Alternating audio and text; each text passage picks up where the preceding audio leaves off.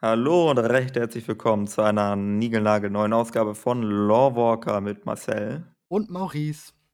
Ja, wir hatten in der letzten Ausgabe brandheiße News äh, von den Live-Server. Der 9.2.5 ist äh, am Start mit einigen, ähm, ja, mit verschiedensten Änderungen. Äh, vor allem mit den Untoten, da gab es viel, viele Neuigkeiten rund um die Verlassenen, um Kalia und so weiter. Aber auch die Blutwerfer haben ein bisschen was bekommen, die Dunkeleiszwerge haben was bekommen und die Nachtelfen haben was bekommen und Anduin auch noch. Also es war ein volles Paket. Vergiss mir die Ähm, Sylvanas nicht. Ja, ja, diese waren das natürlich auch. Also Sylvanas vergesse ich natürlich nie. Und, ähm, wir haben das natürlich ausführlich behandelt. Ähm, es gibt aber wohl ein kleines Update, meintest du? Genau, und zwar einmal zu Venari, weil Venari hat ja auch etwas, das ist so ein bisschen Secret gerade. Man hat eine Projektion, also von Anf Anfang an war es so, dass man eine Projektion nur noch im Schlund hatte von Venari. Daraufhin hat man in der Chiffrenkonsole in Seraph Mortis, äh, nicht Chiffrenkonsole, sondern die, ähm Creation Catalyst, äh, Dingsbums, wo man da, wo man die T-Mox macht, ne? Genau, Ja, die ja. T-Mox. Da lag dann auf einmal eine tote Venari und jetzt gibt es etwas Neues und zwar gibt es einen Brief in den Daten, der wird irgendwie getriggert. Wir wissen noch nicht wie, auf jeden Fall eine Nachricht von Venari, die einem auch ganz klar sagt, ja, ich habe meinen Tod vorgetäuscht. ähm, ich, Ja. bin, ich bin wohl auf, ich musste aber jemanden abschütteln und ich glaube, das habe ich jetzt geschafft. Ähm, tut mir Mhm. leid für unsere Partnerschaft, wir kommen da irgendwie schon wieder zusammen. Ja. Ja, soweit ich's verstanden habe, geht das irgendwie mit Ingenieursberuf einher. Genau, so oder so Ne? brauchst du den Ingenieursberuf, um diese zusätzlichen Optionen zu haben, um mit diesem toten Körper und mit der Projektion sprechen zu können. Aber diesen, ähm, ja, diese Nachricht, die man dann hinterher von ihr bekommt, nachdem man den toten Körper gefunden hat, ähm, da weiß man noch nicht haargenau gerade eben. Also mein Stand jetzt, Hm. wie es Ja. da ist. Aber ich bin ja froh, dass meine Theorie richtig war, dass Venari, äh, tatsächlich, äh, einfach nur ihren Tod vortäuscht. Mhm. Ähm, ja, ist halt nach nachvollziehbar, ne? Also, sie wird halt verfolgt von ihrem ehemaligen Kartell W und, ähm, dementsprechend täuscht sie ihren Tod vor, um jetzt, äh, ja, weiß ich nicht, entweder weitermachen zu können oder einfach ihr Leben zu genießen im Exil, wer weiß. Glaubst du, Leben genießen und Venari, die hat was im Schilde? Ja, Also, ja. Oh. Und Ja, wenn sie schon in sein. Seraph Mortis ist, ich meine, überleg mal Seraph Mortis, ne? Da ist schon Mhm. das ist ja schon mächtig. Und gerade für sie ja natürlich sehr, sehr, sehr mächtig, wenn wir da auch so an Firim denken, was der da ja natürlich alles so rausgefunden hat. Ähm, Stimmt. das ist Aber vielleicht schon puh. vielleicht wurde sie ja auch, äh, wie so manch anderer Mittler dort, äh, erleuchtet und hat jetzt den Weg, äh, zu den Mhm. Ersten gefunden und Cool ja, wäre cool. natürlich so 'n Duo aus Firim und Venari. Mhm. Da Ja, da erschließt sich, glaube ich, 'ne ganz, ganz große also so für klar, jetzt kommen wir natürlich Dragon Knights, wir kommen erst mal 'n bisschen zurück auf Azeroth, aber wir wissen alle, Ed geht mit 11.0, 12.0 geht's natürlich wieder weiter in in die große kosmischen Mächte. Und da sehe ich schon so 'n Wieder Wiederauftritt der beiden vielleicht, die in der Zwischenzeit keine Ahnung was herausgefunden haben, vielleicht mit den Mhm. Telefonieren mit den Lerngöttern oder so. Ähm, Ja. kann mich schon vorstellen. Still ich sage mal, still better Love Story than Twilight. Also, Ja, das wäre ja. natürlich auch cool, ja. Also, ich glaube, da haben wir wirklich einiges an, ähm, ja, an Potenzial für Venari sowieso. Ich meine, die ja eh schon jeder will ja irgendwas von ihr wissen und irgendwie wissen wir halt gar nichts. Das ist halt echt cool, wenn da was kommt. Ja. Ähm, dann noch was Also anderes, äh, war, ähm, es wurden in den Kommentaren technische Probleme angesprochen, von wegen, dass wir unterschiedliche Lautstärken auf Lautsprechern hätten und nicht auf Kopfhörern. Ähm, ich hoffe, das ist jetzt behoben. Für den Fall der Fälle, dass es nicht behoben ist, einfach wieder in die Kommentare oder im Discord schreiben. Dann werden wir uns das Ganze noch mal anschauen. Ich habe jetzt was geändert. Kann gut sein, dass es jetzt besser ist. Bitte Ja. Feedback dann. Genau, genau. Dann gucken wir uns das einfach an und, äh, versuchen das, äh, hinzubekommen zum nächsten Mal. Kriegen wir hin. Ja, dann hatten wir Fragen, ne? Wir hatten ja gesagt, ihr könnt gerne, äh, fragen und es sind einige Fragen, möchte ich behaupten, wieder zusammengekommen. Richtig. Es kam wirklich viel rein, ne? Wir Ja. äh, ich habe wir haben gesagt: „Pass auf, wir versuchen mal so viel, wie wir schaffen. Äh, und wenn wir nicht alles schaffen, dann machen wir halt beim nächsten Mal die nächsten so.“ Ja, was euch natürlich nicht davon abhalten soll, weiter Fragen rein zu, äh, ähm, weil es ist echt cool, natürlich auch eure Sichtweisen und, äh, manches ist echt cool oder generell nur Meinung oder so was. Es ist wirklich, wirklich schön, diese Interaktion mit euch. Also, haut in die Tasten, ab in die YouTube-Kommentare, ähm, ja, Ja, ja. schnallt die Fragen rein. Das ist super cool. Ja, auf jeden Fall. Also, für mich ist auch immer so Äh, meint man vielleicht gar nicht, aber ich freue mich über wirklich so auch über die abgefahrensten Theorien, auch wenn ich mir denke: „Ja, ist Quark“, aber trotzdem, Voll geil. äh, manchmal entdecke ich so 'n Hauch, wo ich mir so denke: „Na, trotzdem ist da so 'ne Idee hinter und dann kann ich wenigstens mit der irgendwas anfangen.“ Also, ihr könnt auch ruhig mutig sein. Äh, ich finde das immer nice. Ja, ich auch. Vor allem, das das zeigt ja wiederum, was wir auch immer wieder ansprechen, diese diese Phantasiefreiheit, die du hier einfa einfach hast. Und irgendwo steckt ja überall so 'n Quäntchen, ähm, ja, Wahrheit dri drin oder kann 'n Quäntchen Wahrheit drinstecken, auch wenn's nicht ganz so ausgefallen kommt. Ich denke manchmal, die die Steve Danuse und sein Team denken genauso abgefahren und am Ende des Tages sagen die: „Ja gut, jetzt müssen wir mal 'n Gang tiefer schalten. Wir nehmen nur 5 % aus dieser übelst abgefahrenen Idee und bringen das halt“, ne? Ich glaube ganz ehrlich, ich glaube, das funktioniert so, äh, die die haben so Ideen, dann pitchen sie sich gegenseitig die Ideen Ja. und wenn und dann sa gibt immer irgendjemand 'n Veto ab, sagt: „Ne, das können wir nicht machen, weil das und das und das.“ Und das, was dann überlebt, das wird gemacht. Ja. Aber ich glaube, da sind auch ganz, ganz coole, ähm, krasse Ideen. Das wäre ja echt mal was, ne, so da so in Anaheim bei denen zu äh, zu sein und mal Ja. über die die Philosophien, die so 'n Steve Danuse oder einer da im Team vielleicht hat so, wenn er sich mal ganz frei äußern kann, ne? Das wäre, glaube ich, schon sehr cool, was da alles, glaube ich, möglich wäre. Ja, ja. Oder was halt verworfen wird, weil sie merken, dass sie das nicht machen können, Mhm. Weil sie nicht die Kapazitäten haben oder weil sie nicht wissen, wie sie das im Spiel erzählen wollen, obwohl sie das eigentlich gerne würden oder so. Das wäre schon echt interessant. Ja, ne, wir letztens hat ja Steve Danuse zum Beispiel auch gesagt, dass, ähm, mit den Shadowlands es ganz schwierig ist, weil natürlich hätten ganz viele Charaktere dort einen Auftritt haben müssen, aber nicht jeden Charakteren kann man so viel Screentime geben, wie Ja. es sich für ihn sein müsste. Zum Beispiel, Genau. äh, ähm, Anduins Vater halt war da, äh, ganz klar. Ähm, Varian war da hervorgehoben. Den hätte man einfach Ja. in Shadowlands nicht noch Ey unterbringen können, weil zu mächtig. es es gibt so viel Zeug. Es gibt zum Bei im Maldraxxus gibt oder war's im Maldraxxus oder war's im Revendreth? Oh, ich weiß es nicht mehr. Aber es gibt so 'n kleines, äh, Notizbuch oder so und da steht drin, dass es 'ne noch 'n an also, es gibt ja ganz viele Reiche. Es gibt ja nicht Mhm. nur die 4 Reiche, die wir gesehen haben, sondern es gibt ja unendlich viele, dies, das. Und eines steht da erwähnt, da kommen wohl die ganzen Ingenieure und so weiter hin. Das Mhm. wird da so angedeutet. Und, ey, wie geil wäre das, da hinzukommen, so so Völlig. 'ne Stadt, wo nur die ganzen, äh, Gnome und Goblins und, äh, was weiß ich, die hier die Ätherischen und so hinkommen und nur Genies sind und die die verrücktesten Maschinen bauen. Das wäre also, ich Wer fände das so weiß, wie das da geil. aussieht, ne, so, ja.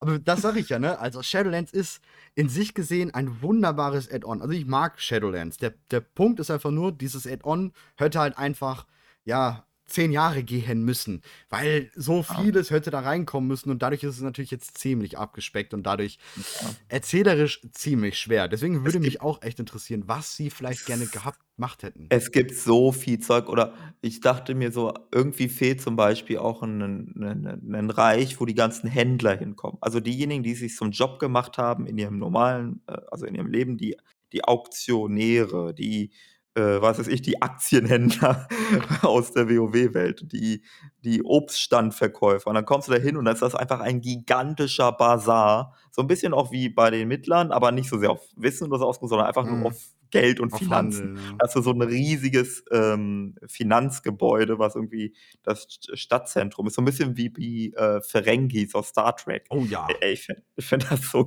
geil Die irgendwie. große Handelsstation, ja. Ja, Äh, das äh. wäre schon cool, ne, so 'n Coruscant. Ähm, ne, ähm, es da gibt's einige Möglichkeiten oder einiges, was ich auch vermisse. Auch hätte ich natürlich gerne mal die Reiche oder halt die, ähm, Welten, wo, ja, Licht hinkommt oder halt Leere und Chaos und all so was. Ähm, Mhm. dieses mehr Verstehen des des Kosmos dahinter, des Weiterlebens, des oder des Nachlebens. Da ist halt Ja. wirklich so viel Potenzial drin. Ah, ich hoffe, dass wir da einfach noch mehr zu bekommen, um halt noch mehr dieses Nachleben zu verstehen, Ja. ne? Aber Das Ding ist halt, schwierig. das wurde jetzt alles, äh, so Story-narrativ sehr, sehr stark auf diese 4 Reiche hingeschrieben. Mhm. Das ist so 'n bisschen schade eigentlich, weil die die Prämisse fand ich so cool, dass man gesagt hat: „Na ja, es gibt halt für jeden Charakter quasi ein passendes Reich.“ Und sobald es ein Reich mal nicht gibt, äh, erschafft Zeref Mortis 'n passendes Reich für diese Art von, Mhm. ähm, ja, von Charaktertypen quasi. Das ist da ist halt so viel Potenzial hinter und da hat man leider so wenig in Anführungsstrichen von gesehen. Ja, leider, leider. Aber da ist halt wirklich viel. Aber gut, game-technisch kannst du es halt einfach äh, super schwer irgendwie ermöglichen. Da hätten sie ein WoW 2 nebenbei laufen lassen müssen, um das alles zu erzählen, glaube ich. Ja, das ist das bietet halt das Potenzial, ein eigenes, äh, MMO zu sein, so. Völlig. Weil, äh, Völlig. du hast halt eine komplette Parallelwelt mit komplett eigenen Gesetzen, Spielregeln und so weiter und so fort. Das ist ja so wie sie Shadowlands jetzt etabliert haben, ist das halt ein eigenständiges, ja, Universum, was halt einfach parallel zur Realität läuft. Ich bin mal gespannt in der Zukunft von World of Warcraft, wenn wir jetzt Dragon alt sind, danach kommt was weiß ich, dies, das, wie sehr die Schattenlande weiterhin in Verbindung bleiben, ob man da Mhm. öfters noch hin muss, besser als wieder andere, weil man hat ja ganz oft, dass man halt ein altes Expansion muss man nicht mehr hin. Da- Das ist halt immer, immer für sich. Ja. Ähm, wir haben es jetzt so mit 9.2.5, ich weiß nicht, irgendwie fühlt sich ja der Patch nicht so an, als wäre er Shadowlands, aber er ist ja irgendwie noch Shadowlands. Und da haben wir natürlich die Blue Delphin Quest und die, und die äh, Unterstadt Quest, wo wir ja nach Maldraxxus müssen, zur Bastion müssen und sowas. Mhm. Das finde ich voll cool. Also, das würde ich mir für die zukünftigen Add-ons wünschen, dass Ja, das wir stimmt. dahin müssen, weil wir nochmal mit dem Baldraxi reden oder so. Ja, also es gibt ja in Legion gibt's das ja oft, ne? Also mit den Artefaktwaffen. Genau. Oh, ich höre ja. mich gerade selbst gerade. Ah, jetzt wieder weg.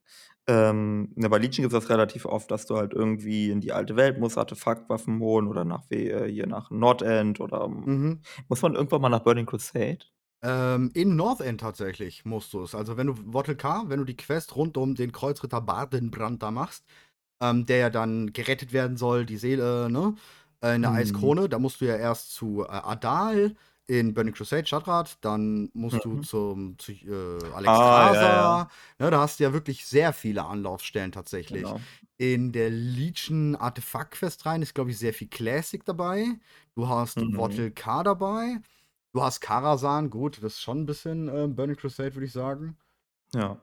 Ne, aber ich mag das sehr, sehr gern. Ich fand auch in Battle for Azeroth gab's das ja auch so 'n bisschen, ne? Ähm, also ganz krass war natürlich am Ende die Geschichte oder was heißt ganz krass, aber es gab ja am Ende Geschichte in Tal der ewigen Blüten und in Uldum. Mhm. Da war ich so: „Ja, ist okay.“ Aber was ich zum Beispiel richtig nice fand, waren die ganzen Quests, wo wir in die Titanmaschinen gingen und so, Ja. um die zu aktivieren und umzuprogrammieren und alles. Das fand ich richtig cool. Was zum Beispiel Also auch cool ist, ich weiß nicht, was spielst du nochmal für eine Klasse? 'N Hunter, oder?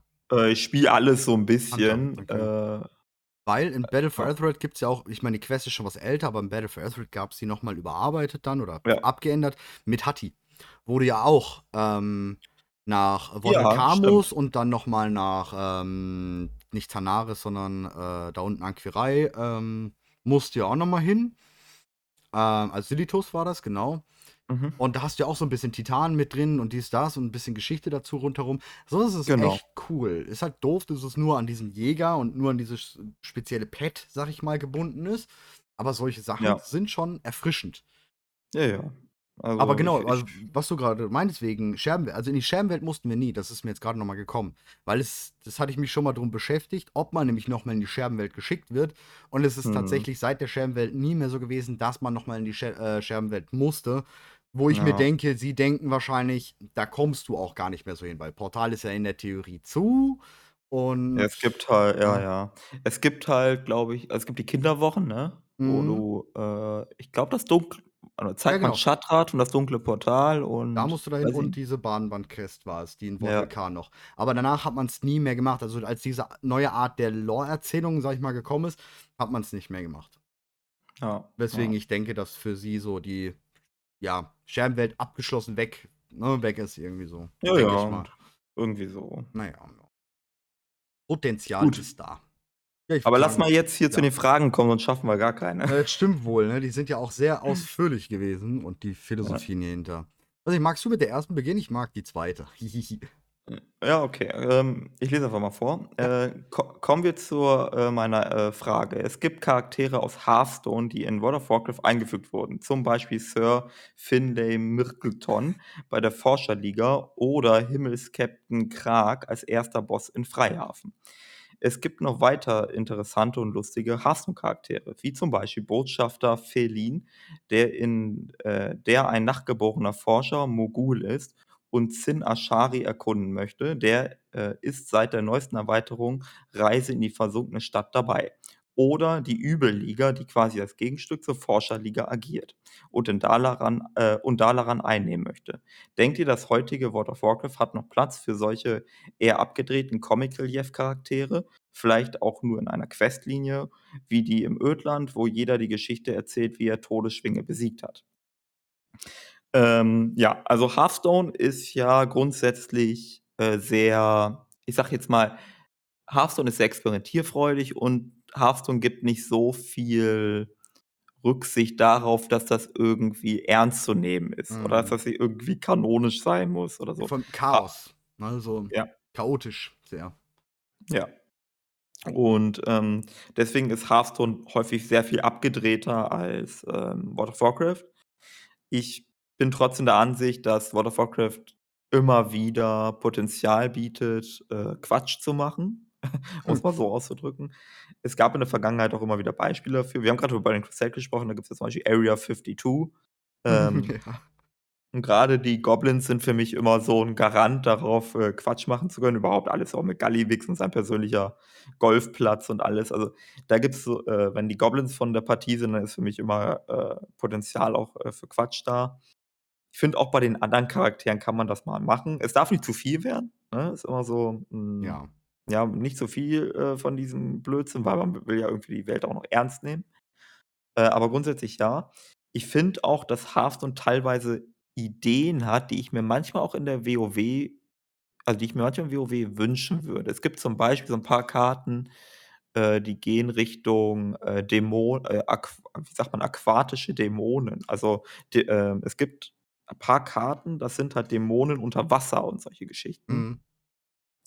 Und sowas zum Beispiel, in der Theorie ist das absolut möglich. Wir haben das aber nicht in WoW. Also, soweit ich weiß, Jetzt ich kenne keinen gerade. Ich überlege gerade. Ja. gut, ich kenne Hearthstone nicht, deswegen habe ich auch dir die Frage überlassen. Deswegen, ich habe mir schon gedacht, da ja. bin ich da besser, aber ich kenne die Karten halt alle gar nicht. ähm, aber deswegen, ich denke gerade nach und ich glaube nicht. Ja, also wir haben natürlich von Leere korrumpierte ja. Tentakel und sonst irgendwas. Ja, aber hier äh, unten, ne, Leere. Genau. Ja.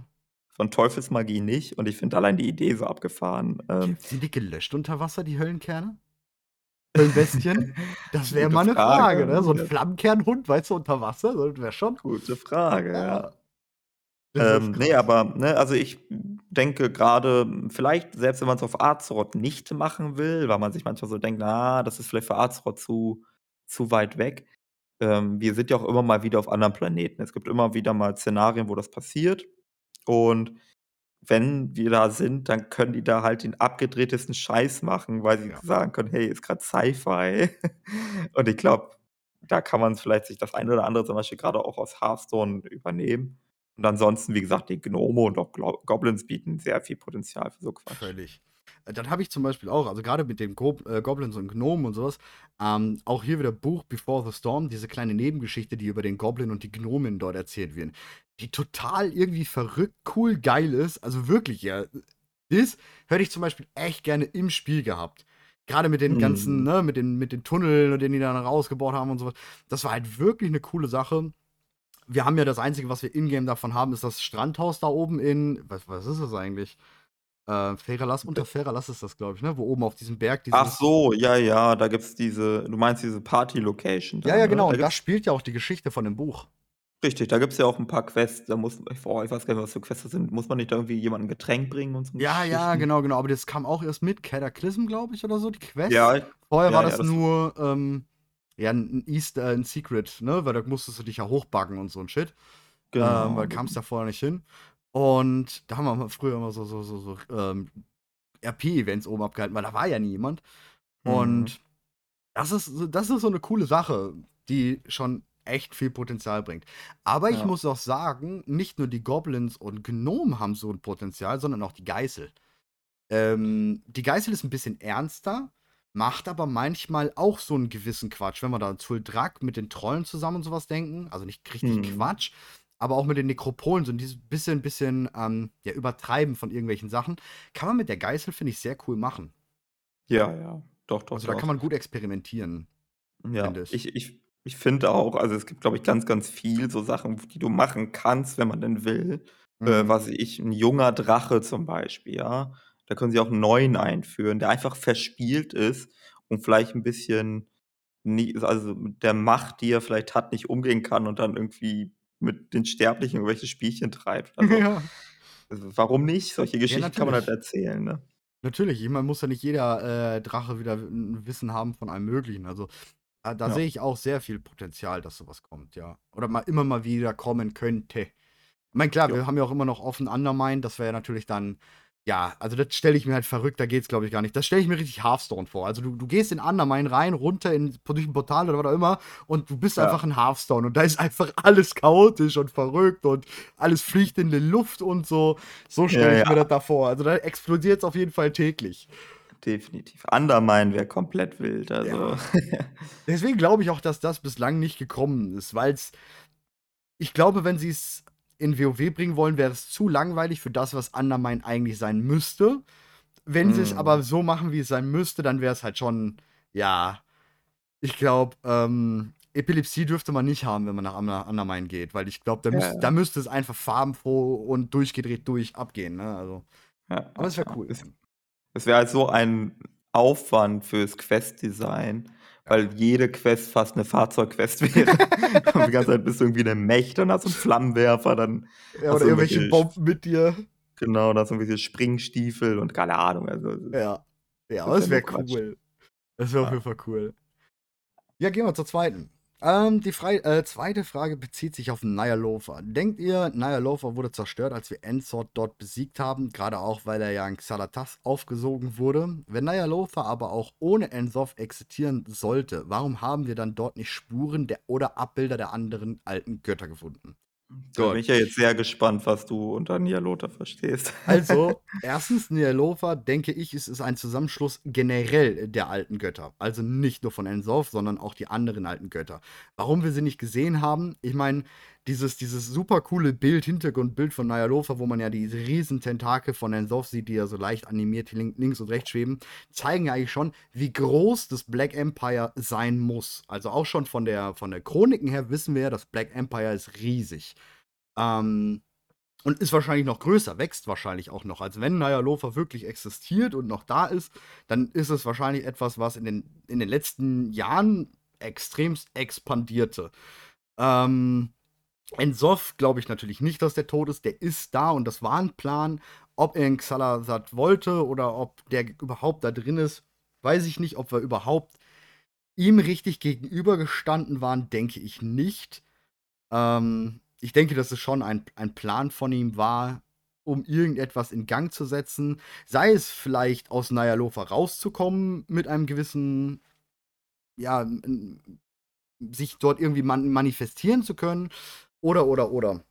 Aber ich glaube, ähm, wie gesagt, Ny'alotha ist riesengroß und könnte, ähnlich wie der smaragdgrüne Traum, mittlerweile eine Art Ebenbild zu Azeroth darstellen. Nur halt Mhm. in Leere. Wie man's auch zum Beispiel in der Nachtfestung sieht, wenn man den Sternendeuter-Dingsbums angreift, wo Ja, ja dann ja. Azeroth von der Leere übersä äh, übersät ist. Und genau so stelle ich mir heutzutage Ny'alotha vor. Wenn wir ins Black Empire rübergehen durch irgend so ähm, Portal wieder, wie es jetzt in in BFA zum Schluss war, dann denke ich dort überall Tentakeln, N'Zoth, an die anderen alten Götter, vielleicht Überreste, ähm, von den anderen alten Göttern. Ähm, 'ne riesengroße Armee, die vielleicht im Laufe der Jahre still und heimlich dorthin geschickt wurde, um irgendwann mal so 'ne Art Warlords of Draenor 2.0 zu machen. Also, eine Armee, die durch ein Portal ankommt und, ähm, Azeroth angreifen will oder so was. Das stelle ich mir darunter vor mittlerweile. Und ich glaube auch, dass Mhm. das Black Empire zusammen mit Ny'alotha kommen wird. Als ganze Expansion, wo dann sozusagen, ja, N'Zoth baut mit Xal'atath oder was weiß ich was 'n riesengroßes Portal auf und dadurch kommt die Leere und wir gehen halt rüber und besiegen in Ny'alotha dann die das Black Empire. Mhm. Jetzt darfst du Ja. ausholen. Ja, ich ich bin gar nicht so weit weg davon, glaube ich. Also, das ist grundsätzlich, ähm ja, Ny'alotha ist irgendwie so 'ne Parallelexistenz. Mhm. Hm, also, ähnlich wie auch der smaragdgrüne Traum, wie du schon richtig gesagt hast. Ähm, es gibt so 'n paar Seltsamkeiten an Ny'alotha, die mich, äh, fragen lassen, wie das genau funktioniert, weil wir haben ja zum Beispiel Il'gynoth, Mhm. äh, und Il'gynoth ist in smaragdgrünen Albtraum gestorben. Also, wir haben töten ihn da ja als, äh, Albtraum-Tumor. Und wenn wir ihn töten, sagt er äh, irgendwie sowas wie Enzoff, ich reise nach Nialota oder so ähnlich. Mhm. Äh, sprich, äh, dieser Albtraumtumor stirbt und kommt nach Nialota. Was so ein bisschen so wirkt, als wäre Nialota äh, sowas wie die Shadowlands Mhm. der, äh, weiß ich nicht, der alten Götterkreaturen oder so. Was ja auch sinnig Ähm. wäre nach der Erzählung von Shadowlands, ne? Dass sie sich Ja. da für die Lehre das aufbauen, ne? Ja, ne, was daran aber wiederum 'n bisschen seltsam ist, ist, dass wir Enzoff dann in Nialota besiegen, obwohl wir Enzoff ja gar nicht getötet haben. Hat er sich selbst umgebracht, um nach Nialota zu kommen?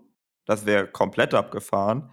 Äh, oder konnte er einfach so nach Nialota, weil sie kommen zwar, wenn sie sterben, nach Nialota, aber sie können vielleicht auch einfach so nach Nialota. Ansonsten, hm, also jetzt mal unabhängig davon, wie man da hinkommt, stellen sich jetzt noch 2 weitere Fragen. Was ist genau Nialota und was passiert, wenn man jemanden in Nialota tötet? Weil also wir haben Mhm. jetzt Il'gynoth in Smoke und Albtraum getötet, der kommt nach Nialota, ihr tötet ihn in Nialota. Ist der jetzt für immer tot? Ist das so 'n bisschen wie, wenn wir jemanden in den Shadowlands töten, beziehungsweise wenn wir 'n Dämon in. Neta töten? Ja. Mhm. Äh, schwierige Frage, äh, wissen wir nicht so genau. Wenn's so ist, dann könnte man jetzt vermuten, dann wäre Enzoff komplett tot, aber ist er ja nicht, weil wahrscheinlich haben wir mit Xal'atath aufgesogen, aber dann wäre Il'gynoth wahrscheinlich für immer tot, wenn's so wäre. Aber so genau wissen tun wir das nicht, weil wir auch wieder zu wenig Informationen haben. Und ansonsten, was ich glaube, Nialota auszeichnet, ist, dass Nialota, ähm, ein hm, oh, wie soll man das ausdrücken? Ein Reson ein Resonanzkörper, ein Katalysator der mentalen Kräfte der alten Götter ist oder so. Also, Mhm. alte Götter haben ja enorme mentale Fähigkeiten. Sie können dir Visionen einhauchen und so. Und ich glaube, Nialota geht darüber hinaus. Ich glaube, bei Nialota ist es so, dass das, was ein alter Gott wie Enzoff denkt, zur Wirklichkeit wird innerhalb dieser Ebene der Existenz. Ähm, und davon ist, glaube ich, Nialota bestimmt. Und das, was wir quasi gesehen haben, als wir in dem Raid waren, ist das, was Enzoff sich erdacht hat. K äh, sprich, das, was Zetun oder so sich erdacht haben, die wahrscheinlich in Nialota sind, weil ähnlich wie mit Il'gynoth, als wir Il'gynoth getötet haben, kommt er nach Nialota. Also, als wir Zetun getötet haben, als wir Yogg-Saron getötet haben und so weiter, würde ich davon ausgehen, dass die auch alle in Nialota sind. Mhm. Und die haben sich dort ihre eigenen Reiche erdacht, aber von denen haben wir nix gesehen, weil die halt, äh, extrem weit entfernt sind, weil das vielleicht genauso groß ist wie Azeroth selbst. Ja, vor allem, wir haben ja diese unterschiedlichen Reiche, ne? Urkontinent Azeroth, hast du ja diese unterschiedlichen Reiche des Black Empires gehabt, ne? Das war von Yogg, das war von das. Ähm, und wenn man das jetzt auf die heutige Welt übertragen würde, du kannst ja auch nicht von Lordaeron nach Sturmwind gucken. Geht ja nicht. Und Ja. genauso wäre es ja auch dann da in ähm, Nyalotha. Natürlich hätten wir keinen anderen gesehen. Was mich auch ganz klar sagt, mit wir haben ja Enzoff in der Theorie nie im Echten so gesehen. Haben wir ja nicht. Mhm. Wir kennen ihn nicht. Wir wissen nur, ähm, Ashara hat ihn gesehen. Anscheinend kann natürlich aber auch wieder eine Vision, Projektion oder ähnliches gewesen sein. Ist es vielleicht Mhm. so, dass Enzoff wirklich nur in Nialotha ist und gar nicht auf Azeroth ist, gar nicht die Chance hatte, sondern wirklich in den Shadowlands sozusagen dort klebte? Kann es sein, dass generell auch Yogi und Zitun, weil es kamen ja immer nur Teile, sag ich mal, von diesem Boss. Und wir Mhm. wissen, ne, der letzte Boss, Yogg-Saron, ist halt natürlich schon von der Lore-Erzählung sehr weit hinten. Das heißt, es wird wahrscheinlich ein bisschen anders erzählt werden in Zukunft. Ähm, kann es sein, dass die eher nur durch diese Vision oder durch diese Teilauswüchse, weil sie sich an irgendetwas ge ähm, genährt haben und dadurch dorthin setzen konnten, aber eigentlich sind sie nur in Nyalotha. So ähnlich wie also, ich kann mir vorstellen, dass ein Blizzard, ein Yogg-Saron, ein Zitun und ein Sof und so weiter als Gegensatz zu Denathrius, zu, äh, Primus und sonst was aufbaut. Hm. Das wäre dort halt eigentlich faktisch sehr gut. Ich meine, gut, wir werden jetzt nicht bei irgendeinem von denen dann Freunde werden und, ähm, Ruf farmen und so. Obwohl, selbst das könnte ich mir vorstellen, ne? Wir hatten ja schon mal diese Theorie, könnte die Lehre vielleicht sogar das Gute sein. Mhm. Ähm, und von da an stelle ich mir schon vor, dass die das Nyalotha, das Shadowlands ist, weil wir sehen ja auch zum Beispiel das smaragdgrüne Traum. Auch dort wissen wir, es gibt so gewisse Zwischengänge, Übergänge durch die Bäume des smaragdgrünen Traums, wo eigentlich die Portale sind, wo ja die grünen Drachen vorgestanden waren. Und äh, auch so hat man ja gewisse Berührungspunkte zwischen dem smaragdgrünen Traum und Azeroth gehabt, die ja ineinander gingen, zum Beispiel bei den Weltenbäumen und und und. Bei den Shadowlands haben wir das gleiche mit der Eiskron-Zitadelle, wo der Berührungspunkt ziemlich nah ist und auch die Kyrianer, die ja an sich nach Azeroth in die Geisterwelt, in diese Zwischenebene ja gehen können und sich dort ja ihre Seelen holen. Ähnlich wie Todesritter uns es ja in Agramas Hammer zeigen, dass wir dort ähm, ja schon mal in dieses Schattenreich können, aber ja noch nicht ganz in den Shadowlands sind. Also ich hm. sehe da mhm. schon diese Art Verbindung und 11.0 hätte für mich einen riesen ähm, ja, Potenzial. Black Empire, Nyalofa, aka Shadowlands und dass wir dann halt nach Zeref ähm, ich weiß nicht mehr, um, Umbris, glaube ich. ja, für die Lehre. Es würde halt einfach zu dem System passen, was Blizzard gerade aufbaut, die letzten zwei, drei Add-ons, würde es extremst dazu passen, dass das so mhm. kommt. Dieses Schema ja. zeichnet sich sehr stark ab.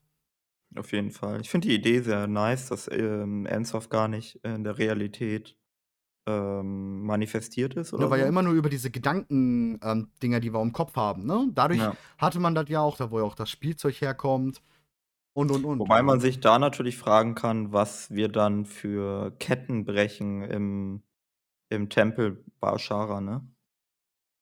Ja. Ja, vielleicht ähn ähnlich wie bei, äh, Setun Yogg-Saron, dass sie nur so so gewisse damals, ne, wo der Kampf war ja auch gegen die Elementare und all sowas, dass sie es geschafft haben über die Elementare, weil die sie ja übernommen haben, dass sie es dadurch geschafft haben, gewisse Setzlinge von sich auf Azeroth zu pflanzen.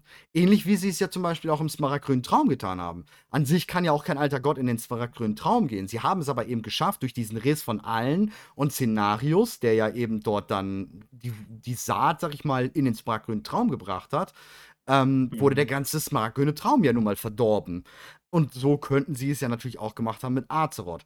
Dass wir auch, das würde ja auch erklären, warum wir einen Cthulhu oder sowas, äh, einen Joxaron besiegen können. Weil es ist, oder wir wissen ja auch, es ist nicht das volle Potenzial von diesem alten Gott gewesen.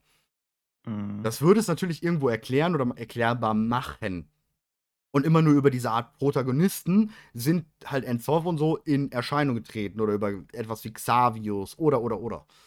Ja, ja, ja, ja. Das Ja, würde das in das Schema von World of Warcraft momentan reinpassen. denke ich auch, denke ich auch. Da gibt es auf jeden Fall Parallelen, die man, äh, ziehen könnte. Ist halt nur äh, interessant, wenn wir jetzt wirklich dran denken, wir kommen nach nächstes Addon, was auch immer, kommen nach Nyalofa. Wir brauchen natürlich Gameplay-technisch, es muss ja irgendwie WoW sein. Das heißt, du musst dort Ruf-Fraktionen oder sowas haben. Und da stelle ich mhm. mir gerade ziemlich schwierig vor, ähm, gehst du dann mit einer Armee rüber und baust dann deine Fraktion dort auf, ähnlich wie in den Fe äh, Feuerlanden, ne, wo ja auch dadurch äh, in die Ele Elementarebene ja sozusagen gehst und dann hast du ja diese Fraktion da auch gehabt. Irgendwie müsste es ja gameplay-technisch dort rüberkommen, mit der Armee des Lichts und der Vidikai irgendwie durchs Portal.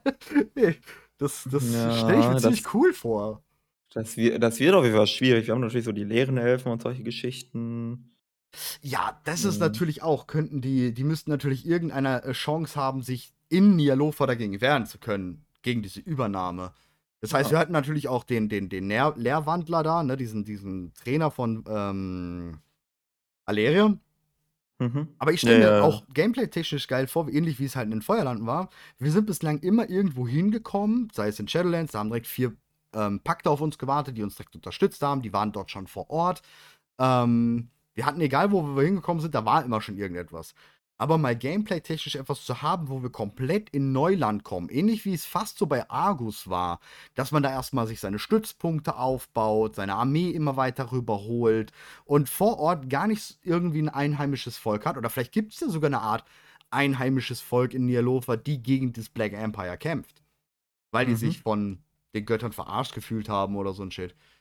Ja, das ja. Potenzial. Oh, ich, ich, ich glaube, das wären. Oh. Ich meine, wir haben, also wir wissen, dass die ähm, alten Götter im, äh, zur Zeit des Schwarzen Imperiums äh, Arbeiter versklavt haben. Ja. Wir wissen nicht, was das für Arbeiter sind und so weiter und so fort.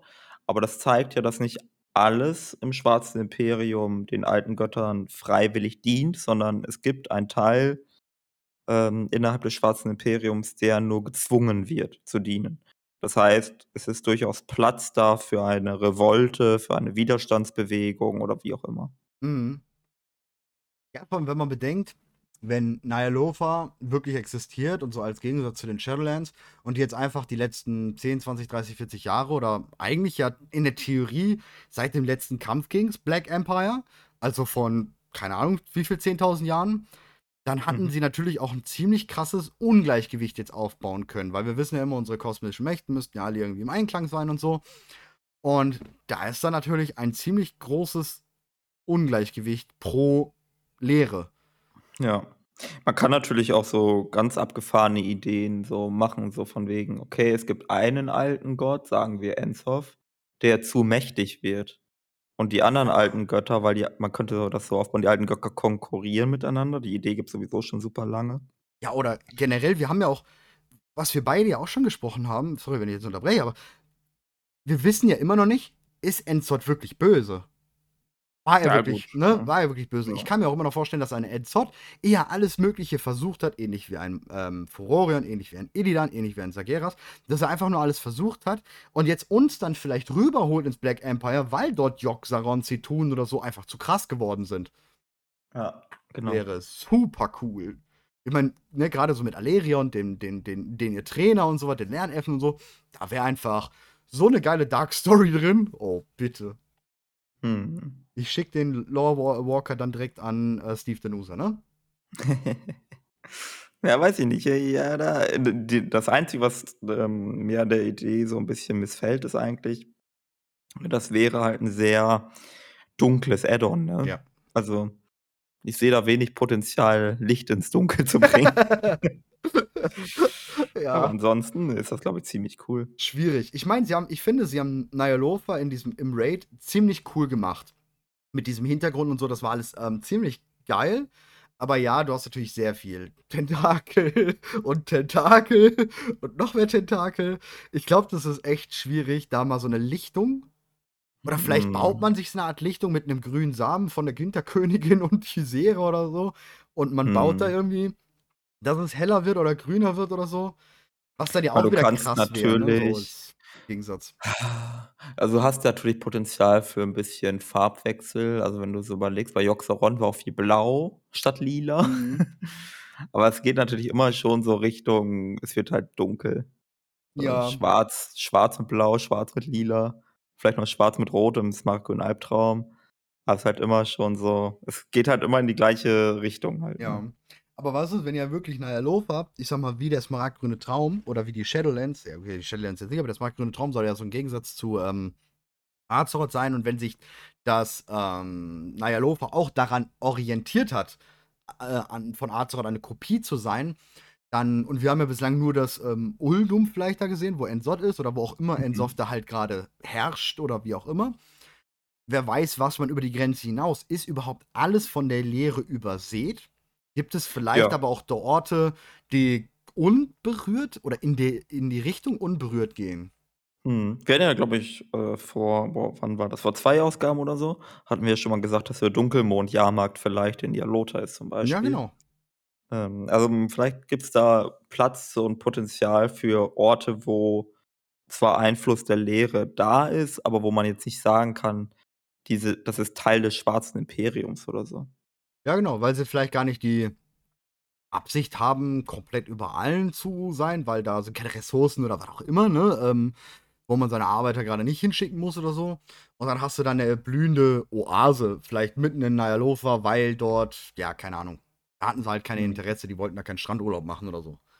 Also ich ja. kann mir schon vorstellen, dass man da ähm, storytechnisch so, das so verpacken könnte, dass man halt die Chance hat, was Schönes zu sehen. Wir wissen ja, also spätestens seit Shadowlands wissen wir ja, dass die verschiedenen, ähm, die verschiedenen Mächte, die verschiedenen äh, kosmischen Mächte miteinander im Krieg sind. Ja? Mhm. Also das Licht hat die äh, hat Revendreth angegriffen, die Leere hat die Bastion angegriffen, Maldraxxus hat Teile der äh, im wirbelnden Neta angegriffen. Das sind alles äh, Stories, die wir jetzt hatten in Shadowlands.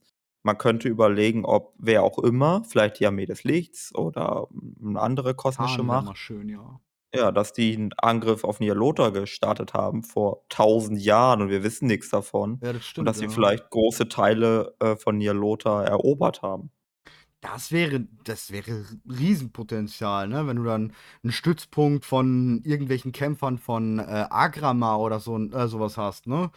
Ähm, wenn das ich meine, wir wissen, die das Pantheon hat uns nicht immer alles gesagt, die Titanen sagen uns nicht immer alles. Äh, vielleicht sind sie ja über diese Forschung, die sie ja eben gemacht haben, weil sie Yugg-Sharir rausgerissen haben haben sie ja ganz viel Forschung betrieben, daher kommen ja auch die ganzen Titanenkonstrukte auf Azeroth. Da haben sie ja jetzt angefangen und vielleicht haben sie ja 'n Weg gefunden, überhaupt nach ähm, hinzukommen, weil wir wissen ja aus BFA und den Visionen, dass es ja sozusagen eine Art Maschinerie gab, um in diese Vision reinzugehen. Ne, Ja, von die Vision die von Shoenwin und so.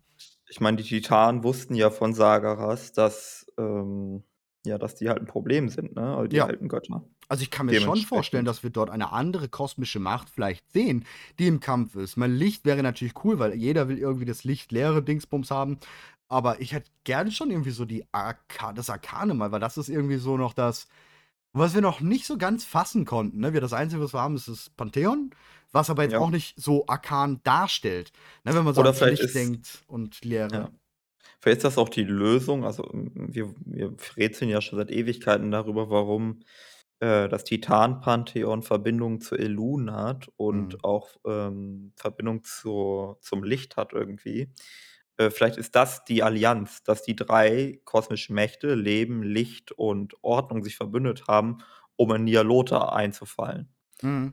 Ähm, und wie die haben uns das halt nie erzählt, weil wir sind Hm. halt Sterbliche und uns hat das nicht zu interessieren, was für Kriege die auf ihrer Götterebene führen. Ja, vielleicht steht das ja auf den Scheiben von Norgannon in Uldumal. Ne, Ja. also, ich sehe da sehr viel Potenzial und ich glaube, so 'n, äh, Ny'alotha wobei ich jetzt grade noch mal überlegt habe, wenn's wirklich das der Gegensatz zu Azeroth wäre, wäre es für 'n Add-on natürlich wiederum zu groß. Man braucht so etwas wie Shadowlands-Größe halt oder jetzt Dragonflight-Größe. Ähm, das heißt, man nimmt dort wahrscheinlich auch ein auseinandergebrochenes oder vielleicht ein Azeroth zusammengeklebt, wie's früher war, halt nur jetzt nicht in der tatsächlichen Größe, wie groß Azeroth dann sein müsste. Und dass man Mhm. dann halt seine 5 Gebiete dort hat, ne? 4 mit alten Göttern und 1 ist halt hell oder so. Oder da ist der Stützpunkt des Arkanen oder Ja. des Lichtes oder so. Oder du erzählst irgendwie 'ne Story von wegen, dass irgendwas so kataklysmisches ist das 'n Wort? Ich habe keine Ahnung. Also, weißt du, was ich sagen will? Was so Katastrophales, so drücke ich's mal aus, passiert ist, dass, äh, bereits Großteile des Urkontinents einfach weggesprengt Ja, wurden und Scherbenwelttechnisch mäßig halt, ja, ne? genau. Dass So was in da der Richtung, genau, ja. dass der Angriff durch die Titanen die haben halt irgend 'ne neue Megawaffe, die Vindika hat halt 5-mal geschossen und da ist halt 'n Teil Ja. weggebrochen. Da die Chancen, wie man es macht, ja, da hast du mehr als genügend, glaube ich. Ja. Also, ihr habt es zuerst gehört, 11.0, Ny'alotha, Black Empire. Wisst ihr Bescheid. Yes. Oh, sehr geil. Oh, jetzt habe ich Bock auf Ny'alotha. Ah, cool.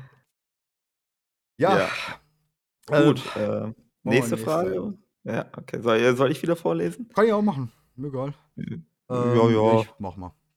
Ähm, ich danke auch äh, ich danke auch, dass ihr euch meiner Frage angenommen habt. Hätte da bereits die weitere, diesmal bezüglich Battle for Azeroth. Und zwar verstehe ich den Ausgangspunkt von Patch 8.2 noch nicht so ganz. Meines Wissens nach ist es ja so, dass man im Sturmsanktal den Dolch Xal'atath findet und nach einer Quest diesen in den Tiegel der Stürme bringt. Als Horde-Spieler, dann gibt man den Dolch danach an Sylvanas in Orgrimmar. Später sah man ja im Trailer, dass Nathanos den Dolch irgendwie aufs Meer als Wegweiser benutzt und auch wenig überrascht davon ist, dass auf einmal Nasyatar auftaucht. Ist es jetzt so, dass Sylvanas den Dolch an ihn weitergab und wenn ja, warum? Hatte sie eventuell einen Pakt mit Ashara, damit diese sich irgendwie mit Hilfe des Dolches und uns als Spieler aus den Fesseln von Ensot zu befreien, was dann einfach nur mächtig schief ging? Und wenn ja, was wäre Sylvanas Motivation dahinter gewesen? Uh. Mhm. Ja. Ja, kom kompliziert. Also, viele verschiedene Charaktere mit vielen unterschiedlichen Motivationen hier, ähm, die aber alle zu dem gleichen Ereignis führen. Ähm, also, im Grunde genommen ist diese Geschichte so 'n bisschen jeder glaubt klüger zu sein als der andere und am Ende guckt se sehen wir, welcher Plan aufgegangen ist. Ähm, also, Sylvanas ist zu diesem Zeitpunkt hat die wahrscheinlich 2 Anliegen. Das erste ist, so viele Tote verursachen wie möglich, ne? Also, weil, äh, je mehr Leute sterben, desto mehr Leute kommen in den Schlund und deswegen äh, ist schon mal nice, dass überhaupt auf dem See sich Allianz und Horde bekämpfen, aber noch viel schlimmer, Ashara reißt irgendwie das Meer auf, alle gehen unter und dann bekriegen sich auch noch mit den Nagern und noch mehr Leute sterben. Aber das ist das erste Interesse, was Sylvanas auf jeden Fall hat. Theoretisch könnte es sogar sein, dass Sylvanas ein Interesse daran hat, Ensoft zu befreien, weil, und jetzt wird es ein bisschen seltsam, und da kommt auch Ashara mit rein und so weiter, weil vielleicht Soval auch eine Bedrohung in Ensof sieht, weil Ensof von Soval weiß, weil mhm. Ensof hat uns das geflüstert und wahrscheinlich weiß Soval auch von äh, ihm wieder und vielleicht ist das so ein bisschen so nach dem Motto, lass mal schnell Ensof befreien, damit wir Ensof besiegen, weil wenn wir zu lange warten, dann wird Ensof wiederum zu mächtig und dann ist er wieder eine Bedrohung für Soval und so weiter und so fort. Also, das ist so ein ich kann mir sogar vorstellen, dass Sylvan, also vielleicht so ein Teil von Sylvanas vorhatte, vielleicht mit Ensof gegen den Kerkermeister anzukommen. Das könnte auch um sich sein, davon ähm, zu befreien. Dass da vielleicht Zweifel waren oder mhm. sowas. Mhm, aber sie, oder ich, ich meine, sie war ja schon immer taktisch, dass sie vielleicht ohne den Kerkermeister eher hätte das beenden können, was auch immer da oben, also ne, dieses Gefängnis für immer ähm, hätte beenden können. Dass sie genau. vielleicht so in die Richtung gedacht hat, von wegen, ja, wenn der Kerkermeister erstmal weg ist, nehme ich seinen Platz ein und dann formen wir mal hier richtig um. Ja. Ähm, grundsätzlich ähm, zu der Geschichte jetzt zwischen Sylvanas und Ashara. Das ist so ein bisschen, glaube ich, hier äh, besonders tricky. Ähm, die wissen voneinander und arbeiten zusammen.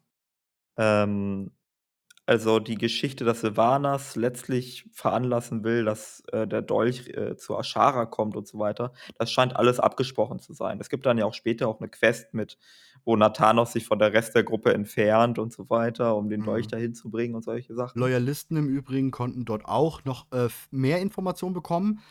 Eben, dass der Dolch dort zu Ashara, also es wird ja sogar ganz deutlich für die Loyalisten gesagt, dass der Dolch diese Reize geben muss und Sylvanas hat das geplant genau. und so. Nicht-Loyalisten, ähm, also deswegen an den Fragesteller, falls du nicht Loyalist warst, dann hast du es gar nicht so krass mitbekommen, dass es mhm. geplant war. Genau. Und also warum arbeiten Ashara und Sylvanas zusammen? Ich denke, das ist relativ simpel. Ashara will sich von Enzoff befreien.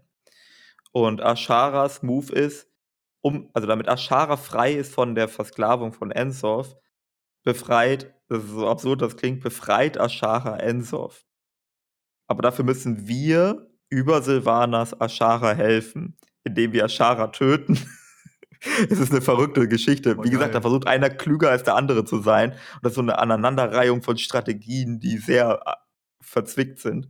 Aber letztlich läuft das alles darauf hinaus, dass wir Enzoff besiegen. Weil, wenn Enzoff besiegt ist, ist Ashara frei. Dafür muss aber all das in den Weg ge gebracht werden, weil anders würden wir ja nicht gegen äh, Enzoff kämpfen. Also wir müssen ähm, Ashara besiegen als quasi Vorhut. Ashara scheint, weiß ich nicht, zuversichtlich zu sein, dass das irgendwie gut für sie ausgeht. Gleichwohl wissend, worauf Ashara sich da einlässt, weil in Yalota gibt es eine Unterhaltung zwischen Ashara und Sylvanas, wo Ashara sagt, ähm, also also Ashara teilt quasi äh, Sylvanas mit, dass sie Ashara genau wisse, mit was für einer Finsternis sich Sylvanas eigentlich verbündet hat. Also Ashara weiß auch von Soval. Mhm. Wahrscheinlich, weil Ensof das wiederum Ashara erzählt hat. Das meine ich mit hier, versucht jeder klüger zu sein als der andere. Äh, Ensofs halt Interesse Ensof ist auch klar. Ja, Oder ja. halt doch, ne, so der Ensof ist halt der Freundliche und sie wollen ihn befreien aufgrund dessen, weil er halt eigentlich, ja, was Gutes macht. Ja, ja, genau, genau, genau. Also äh, Enzoff, Enzoff in seinem Selbstverständnis sowieso der Gute. Ja. Ähm, darum erzählt er uns auch alles so freundlich immer in seinen Flüstereien. er sagt, hey, hört mal zu, da ist so ein äh, King, äh, so ein Kindkönig und der äh, ist ganz gefährlich. Und dann ist noch das andere da mit, der, mit, mit den Raben und passt mal ein bisschen auf auf die Silvanas und alles. Der drückt sich zwar so ein bisschen geschwollen aus, sodass wir immer nicht ganz verstehen, aber eigentlich sagt er uns, was Sache ist. Äh, und unsere Idee ist, den einfach ein bisschen auf die Schnauze zu hauen. Hm, wahrscheinlich hat er auch das vorhergesehen, deswegen rettet er sich nach Nialota, um sich dann wiederum in den Dolch zu retten. Das heißt, das Interesse von Elzoff ist eigentlich irgendwie überleben, obwohl er die Apokalypse sehen kommt. Das, ist, das muss auch kacke sein für den, echt. Ja. Silvanas Interesse ist, möglichst viele Tote verursachen. Asharas Interesse ist, frei zu kommen. Nathanos Interesse ist einfach nur, Silvanas zu gefallen. Ja, und die Streitkräfte von Horde und Allianz die befolgen Befehle. Ja, ganz geiles Kino. Aber wie sagst du, an Ja. der Endorf-Stelle, das muss halt echt scheiße sein, wenn du einfach ganz genau weißt, Kacke, ich krieg gleich aufs Maul. Ähm, und er weiß es schon. Aber ich sehe auch irgendwie so eine, so eine Girlband aus Silvanas, Ashara, Aleria und irgendwie noch, keine Ahnung, ähm, Hm. wie heißt der jetzt nochmal von, äh, im, im, im, von Odin, äh, Helia. Ja. Das wäre schon so eine geile Girlband, ne? Ja, ja, ja. He- Helias sowieso. Ja, das Klar. Potenzial. Glaubst du übrigens, by the way, Helia ist weg, oder? Die ist platt jetzt, ne? Mit dem Primus gefangen. Ja, ich glaube schon, die ist weg. Äh, ja, ich glaube, Helias besiegt, ja. Ja, glaube ich auch, dass die weg ist. Ja, das, Ja. das viel. Also, es, es dreht sich immer noch um den einen Punkt, mit den großen Hauptpunkt. Ist Ensoff böse gewesen? Ist Ensoff gut gewesen? Wie wird er aufgebaut in Zukunft? Welche tatsächliche Strategie verfolgt er? Ich denke, also man kann grundsätzlich sagen, in WoW ist jeder Bösewicht in seinem Selbstverständnis Ja. nicht böse. Ja, aber der Punkt ist, du Ja. hast ja auch sowas wie einen Illidan, du hast sowas wie einen Sageras. In der Theorie ein Illidan war in seinem, also in unserem Verständnis böse, in seinem Verständnis war er natürlich der Gute, ein bisschen über die Stränge geschlagen, aber im Nachgang schon richtig der Gute. Ja, also das, das von, von, von da an kann man sowas natürlich vielleicht auch bei einem Ensoff mit einbauen. Fände ich Ja. nicht schlecht, weil ein Ensoff gefällt mir sehr. Wie gesagt, in dem Selbstverständnis sind die immer ähm, die Guten. Die Frage ist halt, ob deren Interessen uns dienen. So. Mhm. Also das ist halt, hm, also so Wahl, der will auch irgendein, wie man das so schön nennt, greater good. Also er hat auch irgendein höheres, hehres Ziel. Was auch Ja. immer das genau sein mag, das wurde uns ja nicht gesagt. Von, Aber äh, für ihn, aus seinem Selbstverständnis besser, die Welt zu versklaven, als das, was auch immer kommen würde. Mhm. Aus Sagas Verständnis ist es besser, die Welt zu vernichten, als was auch immer kommen würde. Ähm, und aus vielleicht Enzos Verständnis ist es besser, äh, die Welt zu korrumpieren, als sie, weiß ich nicht, vom Licht ähm, Ja, genau wie. Xera. Xera will ja am besten alle zu Fanatikern machen. Ne? Das ist Genau. jeder hat seins, ne, klar. Was mich halt bei, bei Ensoft daran so stört, so wie du das jetzt gerade aufzählst. Ein Sageras, der alles zerstören will, ist für mich der Oberste des Chaos. Eine Xera ist für mich die Oberste des Lichts. Soweit wir wissen, ist sie die, diejenige, die am obersten steht. Ja. Ähm, ein Ensoff ist nicht der Oberste der Lehre.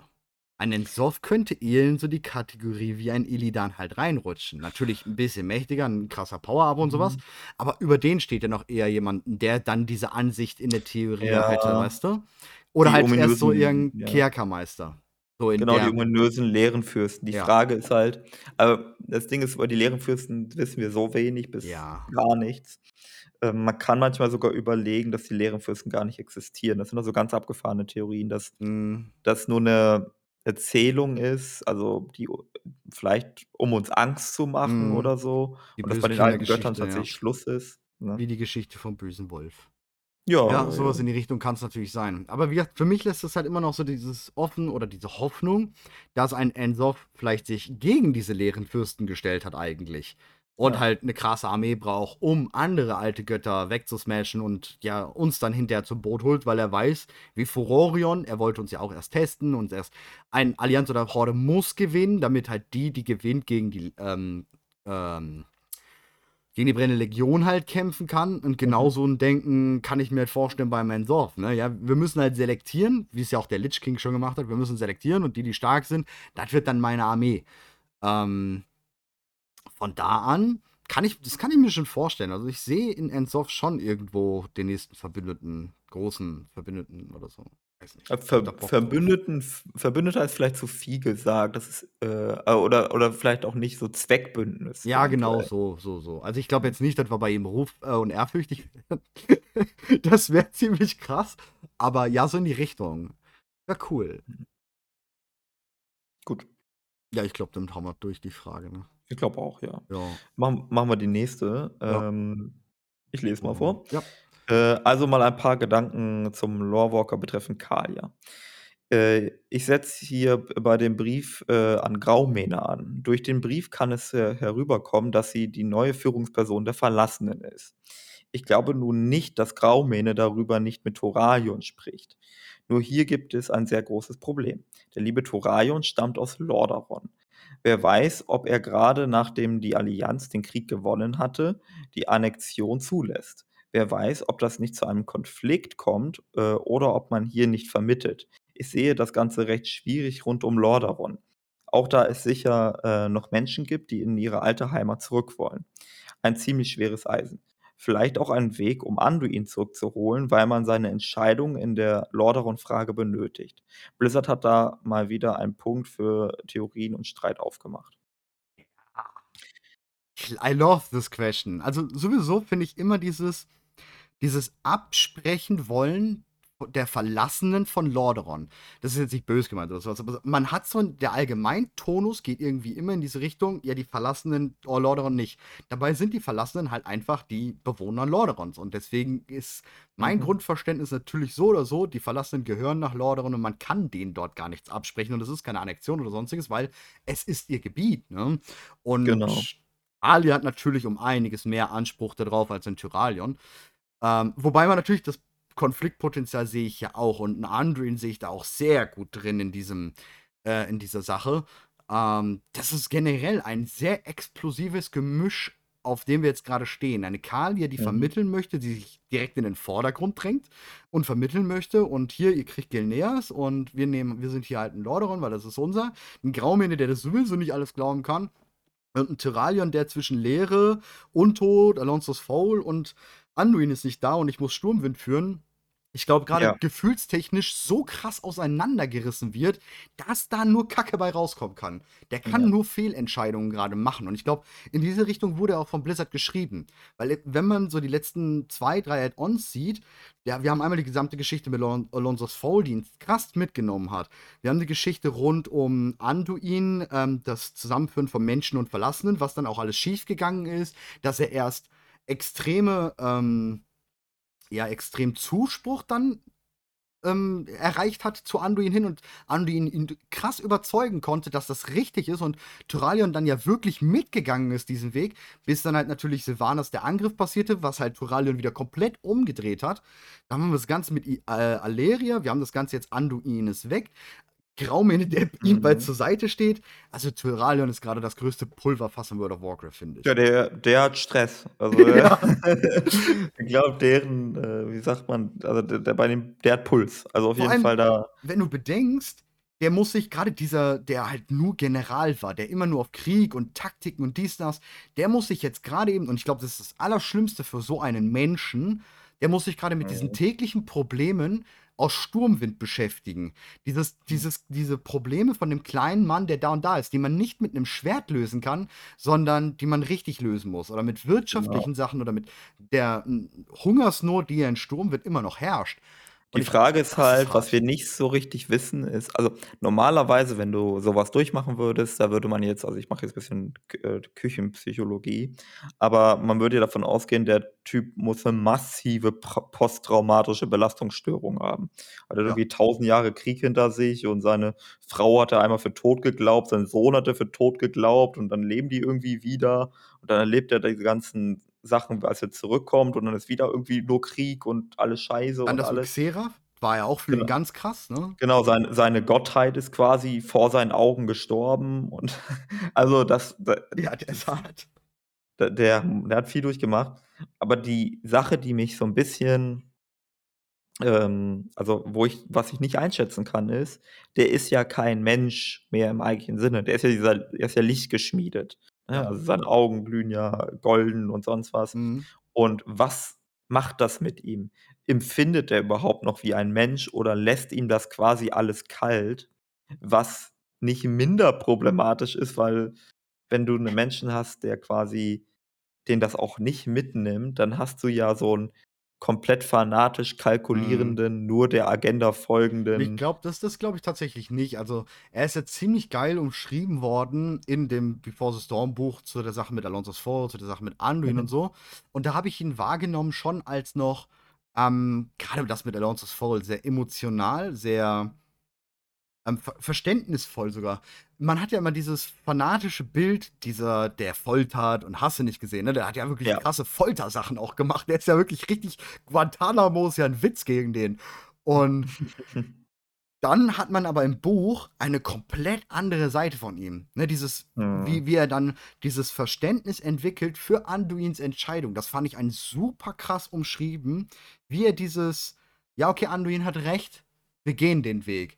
Wo dann ja auch selbst ein Gen Graumene echt blass daneben aussieht, so, wo ich mir Mhm. denke, wow. Aber wo du auch gemerkt hast, äh, also es gab ja zum Beispiel auch dieses Konfliktpotenzial zwischen Thoraion und Jaina. Mhm. Also, und Anduin in der Mitte, so Jaina für Vernunft und Diplomatie und für Thoraion für, hm, wie soll man sagen, für Ja, Handlung, also Handlung, für Aktionismus, ja. Genau, genau. Also, dass man einschreitet, dass man militärisch tätig wird, dass man nicht wartet oder irgendwie versucht, da 'ne diplomatische Anfrage zu senden oder sonst was. Mhm. Und Anduin dann zwischen den beiden Stühlen und muss dann da irgendwie ver vermitteln oder 'ne Entscheidung, 'n Kompromiss treffen. Und wenn jetzt Jaina zurückkommt aus den Shadowlands und Thoraion sitzt auf'm Stuhl, Oh ja. dann lässt er wahrscheinlich sich da nicht mehr reinreden, so. Vor allem, wenn wir wenn wir darüber nachdenken, dass ja vielleicht eine Jaina eventuell Khadgas Platz übernimmt, der ja schon auf 2 Stühlen steht, also Horde, Allianz und ja vermittelt immer den Königs ne, also den Anführern, da war ja immer der Helfer, der Vermittler, der: „Ich zeige euch den Weg“ oder „Ich helfe euch bei diesem Weg.“ Und ich glaube kaum eine Jaina beim Tyralion, das wird ziemlich in die Hose gehen, ne? Aber Mhm. generell, was ich grade ziemlich geil finde, man kristallisiert grade extremst heraus, wie gut sich ein Anduin entwickelt hat und wie heftig er jetzt fehlen wird. Ja, das stimmt. Weil ohne Also, den ist da das komplette Gleichgewicht in der Allianz grade ziemlich im Eimer. Der Vermittler, der der: „Ich gehe auf dich ein, aber ich gehe auf dich ein und trotzdem finden wir noch in der Mitte diesen Weg.“ Oder: „Wir gehen ein bisschen rüber auf deine Seite des Weges, aber hey, die andere Seite des Weges ist gut gewesen, gehen wir dann danach“, so. Das der war richtig gut und ich muss sagen, Anduin gefällt mir immer mehr, ne, als Ja, Charakter. ja. Der oder er lässt einfach alle so 'n bisschen machen und sagt: „Ne, wir müssen uns manchmal gar nicht entscheiden, wa Mhm. warum nicht einfach beide Wege gleichzeitig gehen?“ Ja, vor allem der Ähm. hatte dieses Feingefühl, diese diese Hand dafür, ähm, jemanden, ich sage mal, seinen Weg abzusprechen und zu sagen: „Wir machen deinen Weg nicht“, aber derjenige hat trotzdem gesagt gedacht: „Wir machen deinen Weg“, so, ne? Dieses dieses der hat die Leute im manchmal vielleicht 'n bisschen in diesem Glauben lassen, so dass ich auf dich höre, aber trotzdem höre ich gar nicht auf dich. So mit Gen hat Ja. ganz oft, finde ich, so dieses, ne, ähm: „Ja, ich höre schon auf dich, Opa Gen. Deine Ratschläge sind schon toll. Hintenrum mache ich aber was anderes.“ Ne, das Ja, ist das ist ziemlich cool gewesen von Anduin. Also, Genau. so oder so, das Pulverfass Lordaeron, Tyralion, Gilneas, Graumene ist grade extremst und ohne Anduin ist es, ähm, ja, heftig, was dort passieren könnte. Ich glaube auch, Ja. dass neben Dragonflight, also während wir dort archäologisch, ähm, aktiv sind und alles in Frieden ist, baut sich wahrscheinlich durch Sidequests über die Patches ein riesengroßes Szenario dort auf. Also, wenn Black Ja. Empire noch nicht mit 11 allem, kommt, dann wir haben ja noch. Gilneas, ist ja auch noch von der Partie, ne? Ja, Also, also es gibt ja die Geschichte zwischen Gilneas und Kalia, was wir was ja auch angesprochen wurde, 'ne Frage mit, äh, Gen Brief, ja. Genau. Das könnte auf einmal sein ne? genau, es könnte auf einmal sein, dass Thoraion sagt: „Hey, lass Lordaeron erobern“ und Gen Graumene so: „Ne.“ Und, äh, Thoraion so: „Was? Ja. Du bist dagegen? Ausgerechnet du?“ Ja. Boah, das wäre ich sehe, wie gesagt ich sehe ich habe so 'n Cinematic schon im Kopf, wie halt einfach die Lichtgeschmiedeten und die Streitmacht rund um Tymralion durch den, äh, Thoradin-Zval kommt, äh, Mhm. vom vom vom Arathi-Hochland Richtung Vorgebirge. Weil Ja. da ist so viel Potenzial. Die Burg baut er auf, grade eben. Das wissen wir, neben Shadowlands wird extremst die, ähm, Stormguard-Burg aufgebaut und verstärkt und gemacht und getan, ne? Ja, die wollen da halt 'n langf also wieder langfristige, äh, Stützpunkt etablieren, Ja. ne? Also, wer weiß, was dort nicht sogar alles schon, ja, wieder steht, welche Armee dort, ob die Vindicaner da nicht sogar vielleicht 'n Landeplatz hat oder was, ne? Ähm, ich das ist das ist krass. Also, wie gesagt, die Frage hier ist ziemlich cool, aber ich da können wir nix zu beantworten, weil halt einfach oder ich glaube, da gibt's auch ne, ich glaube nicht jetzt unbedingt, dass die dass da eine Antwort, sondern nur 'ne Ansicht, ja, sehe ich hier grade. Ähm, Mhm. der Punkt ist halt einfach, da ist richtig viel offen. Ja, Richtig ja, viel. ja.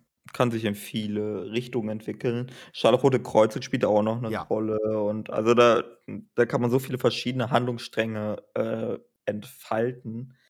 Ähm, ich es wird wahrscheinlich irgendwie darauf hinauslaufen, dass die Untoten sich dort festigen werden wieder. Ich bezweifle, dass sie da vertrieben werden oder ausgelöscht werden. Das Ja, glaube ich auch nicht. den Schritt werden sie nicht gehen, aber wie es dazu kommt, da da sind die Wege wirklich grenzenlos aktuell. Ja, vor allem wäre es mal schön, wenn wirklich wegen den Verlassenen es nicht, sondern dass die Verlassenen angegriffen werden. Bislang war es ja immer so, ne, das mit Putres, Varimatras oder, oder, oder. Bislang wurden ja immer, haben die, wenn sie angegriffen wurden oder Lordaeron verteidigt werden musste oder im Battle for Azeroth Cinematic, ne, wo halt Lordaeron angegriffen wird, war wegen Teldrassil. Mhm. Es war immer eine Aktion vorher da und darauf war die Reaktion der Angriffe auf Unterstadt. Es wäre jetzt mal schön, wenn es ohne Aktion passiert, sondern die Reaktion auf den Angriff von Unterstadt einfach mal ein Zusammenkommen für die Verlassenen ist. Also, dass sich dann Mhm. wirklich mal proaktiv die die Horde oder vielleicht auch Allianzvölker ich sehe hier Mhm. wirklich die Nachtelfen, die durch die dunklen Waldläufer der Nachtelfen das sehe ich wirklich, weil Tyrande ist gerade auf diesem Pfad der Ja. Erneuerung. Die dunklen Waldläufern, diese Quest wurde gerade komplett offen gelassen, wie Tyrande sie vielleicht aufnimmt, wie sie wieder wahrnimmt, ob die ob sie durch diesen neuen Erneuerungsweg und sagt: „Ja, ey, jetzt machen wir mal wirklich, äh, 70er Jahre hier, alle sind willkommen, wir lieben uns alle.“ Ich sehe wirklich, dass die Nachtelfen sich auf eine Seite der Verlassenen gegen Tyralion stellen. Mhm. Das Bietet auch wieder super krass. Das wäre würde auch wieder viel Konfliktpotenzial innerhalb auch der Nachtelfen schaffen. Also, Genau. ne, also Und da was da ist ja kommen soll, ne, dieses Konflikt, äh, in der Allianz, wissen wir ja, das soll nach der Horde jetzt kommen. Dass bei der Allianz es mal 'n bisschen mehr knallt, anstatt nur immer bei der Horde. Von dann sehe ich das. Und natürlich der Scharlachrote Kreuzzug, der eh ein Fanliebling ist. Seit Jahren hört man schon: „Ja, bringt den Scharlachroten Kreuzzug, der wir sind scharf drauf.“ Der war lange still, das heißt, da war ist, äh, Aufbau. Wir wissen von Briefen in-game, dass sie noch existieren, dass sie sich auch mit Sicherheit im Geheimen wieder aufgebaut haben oder was auch immer. Und da sehe ich schon sehr viel Potenzial, ähm, diese dazu zu bekommen, ja. Ja, ja. Das sehe ich schon sehr krass. Also, da bin ich wirklich Jo. gespannt, ne? Also, da da werden wir, glaube ich, noch 'n bisschen was bekommen, definitiv. Ja, glaube ich auch. Also, das das da ah, ich habe Potenzial da vor Kopf. Ähm, machen wir die nächste. Ähm, ich glaube, Anduin hat nicht die böse Rolle gefallen. Ich glaube, dass ihm die Stärke der Todesmagie gefallen hat. Wie findet ihr diese Ansicht? Hatten wir ja beim letzten Mal drüber gesprochen, ne, wegen Mhm. dem Cinematic. Und ja, da du, ne? Ja, also, wir haben also, um die also, die Hypothese zu bestätigen, wir hätten den Ansatz, äh, 8.3 ist das Version von Ensoft? Ich glaube Ja. schon. Äh, wo wir den Cinematic haben, wo Furorion Anduin besucht und wo er sich ja auch dem hingibt. Ähm, also, in dem Fall den Visionen von Ensoft, ohne es vielleicht zu wollen. Genauso vorher diese Vision mit dem Azerit aus dem Buch, äh, Before the Storm. Mhm. Äh, und jetzt haben wir das mit der Todesmagie. Ich man könnte sagen, es geht jetzt nicht darum, dass Anduin, äh, weiß ich nicht, Todesritter sein will. Es geht auch nicht darum, dass Anduin, äh, was weiß ich, Schattenpriester sein will oder so, sondern für Anduin scheint das Gefühl der Macht das Entscheidende zu sein. Also, dieses, äh, viel Power zu haben, viel Stärke zu haben, viel Einfluss zu haben. Vielleicht auch sogar zu Ähm merken, dass die anderen Mächte von ihm genauso stark genutzt werden können wie das Licht, wo er ja immer dieses Vertrauen hatte, weil das Licht so stark zu ihm war, dass er sieht: „Oh, das ist auch stark zu mir.“ Mhm.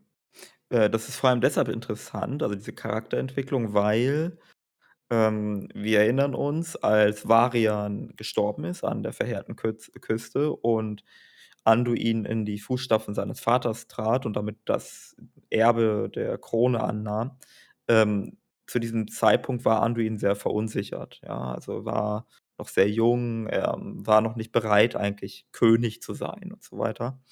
Und der ist ja quasi herausgewachsen, sondern ganz im Gegenteil. Es ist nicht nur so, dass er verunsichert also, dass er seine Verunsicherung abgelegt hat, sondern vielleicht hat er erkannt, dass dieses Macht diese Machtposition äh, und je mehr er davon bekommt, dass ihm das gut tut, also, im Sinne von, dass dass es sich für ihn gut anfühlt und richtig anfühlt.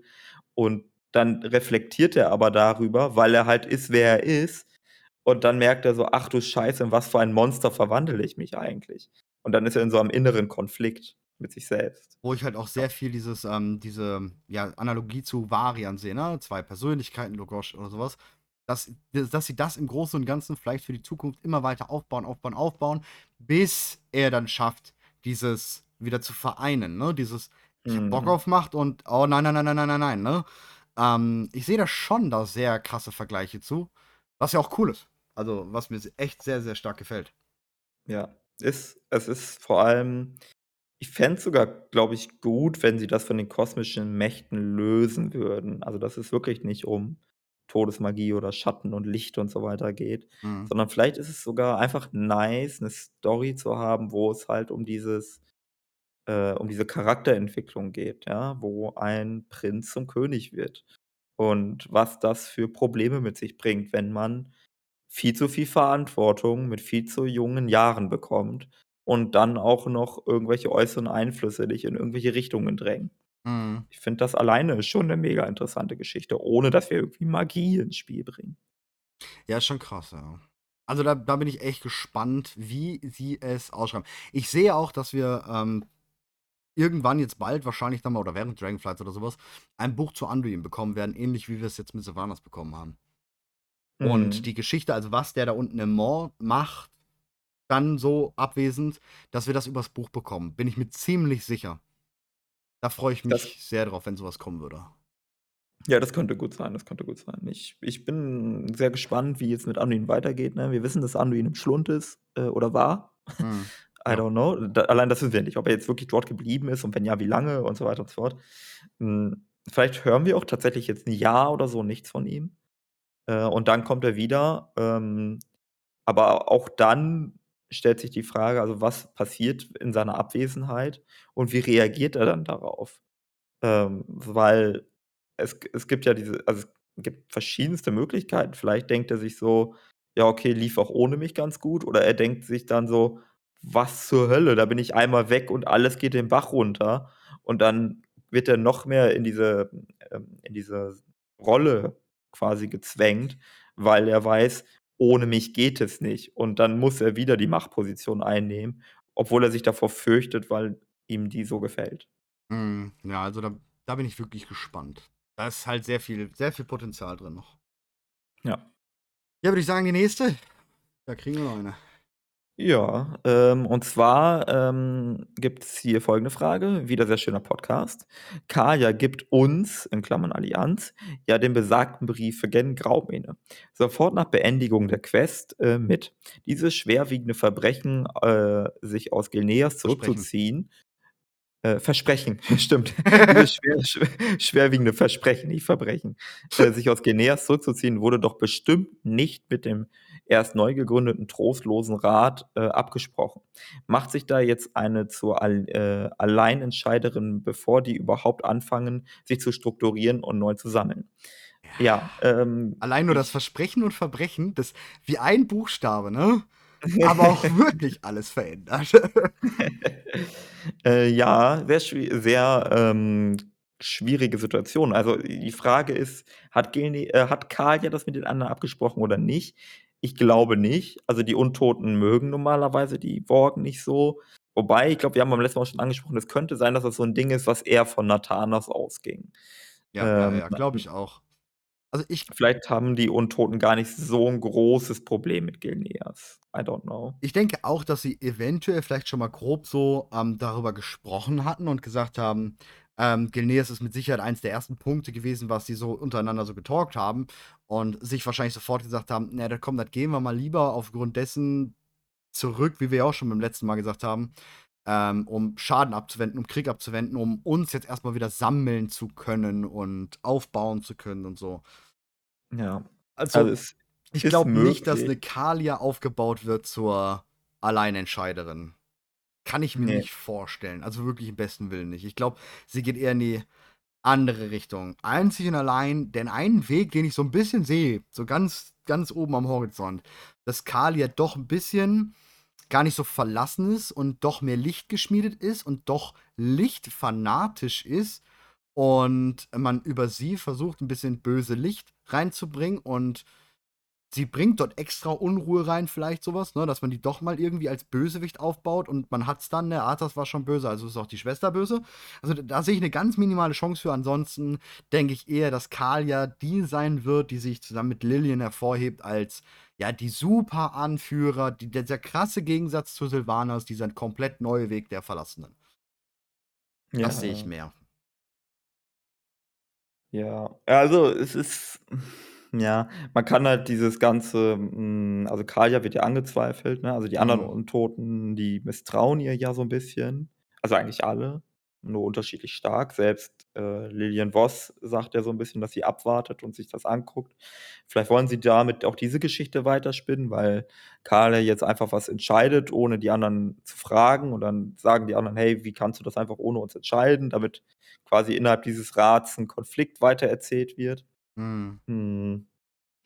Aber v Ich und glaube nicht, dass die das ja, dass die das das klingt das das kommt zu krass gegen Kalia irgendwie. Also, zu krass zu dem, was sie über sie gezeigt haben, was natürlich auch irgendwo wieder dann dafür sprechen könnte, weil sie sie genau anders aufgebaut haben. Ja, schwierig. Mhm. Schwierig. Ob sie so Arthas-Züge bekommt?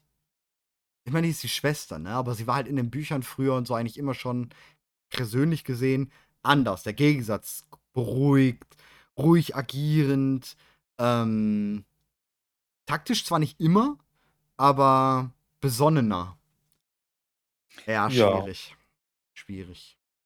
Also, ich glaube nicht. Ich glaube, dass es irgendwo irgend vielleicht teilweise abgesprochen war und, ähm, dass sie da nicht die Alleinentscheiderin wird und nicht die ja, Konfliktbringerin.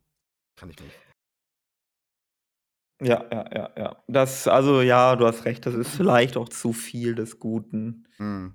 Vor allem, du kannst den Mhm. Verlassenen nicht jetzt schon wieder so was ru das ist das Nächste. Du die können das nicht noch mal gebrauchen jetzt.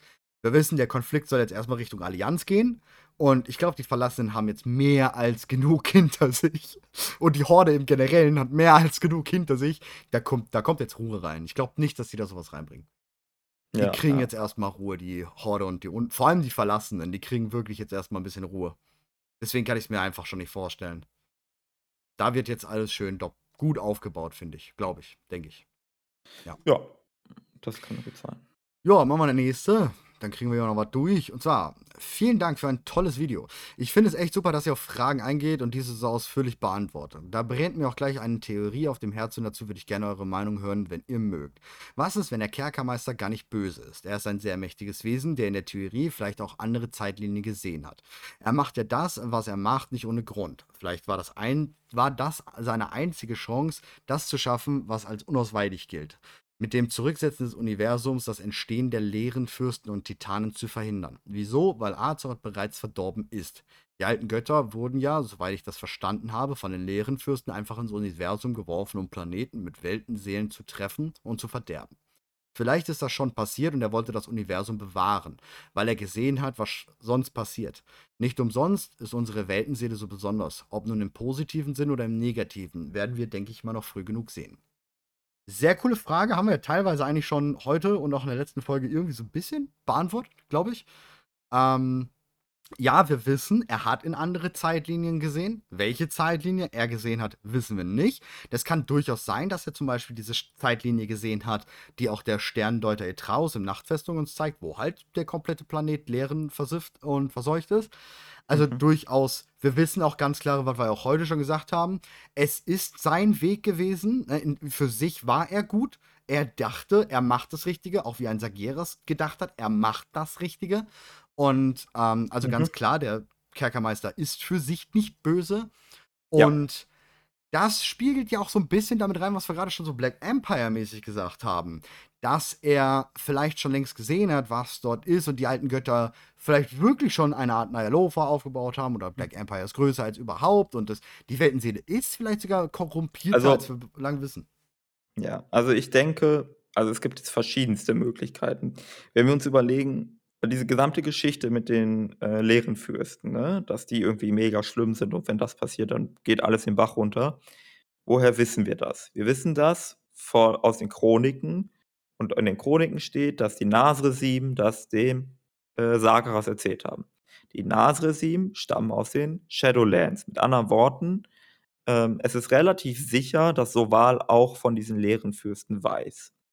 Es sei denn, diese gesamte Geschichte mit den leeren Fürsten ist erfunden. Das kann natürlich auch sein, weil die Nasresim verschlagen sind und die nur da mit dieser Geschichte Sagaras äh, manipulieren wollten. Was nicht heißen muss, dass, darum ist es ja so abgefahren, was nicht heißen muss, dass die alten Götter bei der Geschichte nicht mitmachen, weil das halt auch solche Trickser sind, die auch einen nur manipulieren wollen und vielleicht finden die die Idee ganz gut, wenn sich Leute vor denen fürchten oder so. Naja, wie dem auch sei, es könnte genauso gut auch eine andere Gefahr sein. Wir wissen aus dem Ende von Seraph Mortis, ähm, da sagt ähm, Soval, wenn wir ihn besiegt haben, dass wir nicht bereit sind äh, für das, was kommt. Mhm. Ob das, was kommt, die leeren Fürsten sind, oder ob das, was kommt, das Erwachen von Azeroth ist, oder Elun, oder wer weiß was, oder meinetwegen das Licht, ähm, das, ist, das ist nicht ganz klar so. Aber Soval möchte uns zumindest mit seinen letzten Worten mitteilen, dass da etwas ist, was gefährlich für uns sei und dass es angeblich besser gewesen sei, dass wir versklavt gewesen wären unter ihm, als was auch immer da komme.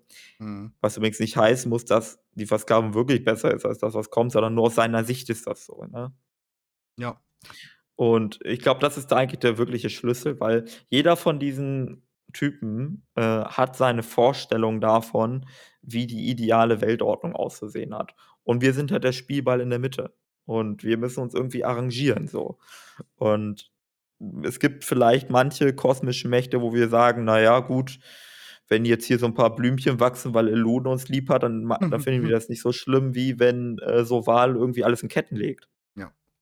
Ne? ähm, aber unterm Strich ähm, ist es einfach nur die Vermehrung des Einflusses des Lebens bzw. der Einfluss des Todes. Das ist halt so ein bisschen eine Philosophiefrage, wie man drauf ist, wahrscheinlich. Ja, genau. So, so einer aus diesem, aus dieser kosmischen Macht erkennt es als nichts Schlimmes an. Ne? Und wir sind natürlich als Lebewesen eher diesem Lebendigen ja auch zugewiesen, weswegen wir sagen, ja, wenn jetzt hier alles grün ist und das marktgrüne Traum hier alles ein bisschen mehr übernimmt, ist es ja an sich eigentlich echt cool und sieht schön aus und wir finden es schön. Ähm, na, das ist halt so diese, ja. Ja, ich bin gespannt, wie, wie das ausgespielt wird noch. Ja, ja, gut, ich würde sagen, wir machen jetzt die allerletzte. Haben wir noch ja, eine, die ist auch ein bisschen ja. anders, die Frage. Ich glaube, das ist ganz cool. Ähm, machst du, soll ich? Äh, fängt an mit, da habt ihr ein tolles Format, ne? Ja, ja, genau. Machen wir okay, die. Ich, glaub, da weil ich war gar nicht ganz sicher, weil ich gerade das Ja, alles klar. Äh, okay, die Frage laut folgendes. Äh, da habt ihr ein tolles Format geschaffen, was ich schon länger vermisst habe. Ähm, damals haben ja Barlow und Kraft den Lore Talk gemacht. Leider konnte dieser ja nicht fortgesetzt werden. Wäre das für euch vielleicht auch eine Content-Idee, die Chroniken aufzuarbeiten oder sprengt das den Rahmen? Könntet ihr euch vorstellen, vielleicht Spotlights zu diversen Charakteren zu besprechen? Zum Beispiel die Geschichte von Jaina. Was waren die entscheidenden Punkte in ihrem Leben, die größten Konflikte, die sie äh, lösen musste, Rückschläge, vielleicht auch äh, Nahtoderfahrungen wie in Terramore etc. Ich glaube, ihr wisst, was ich meine.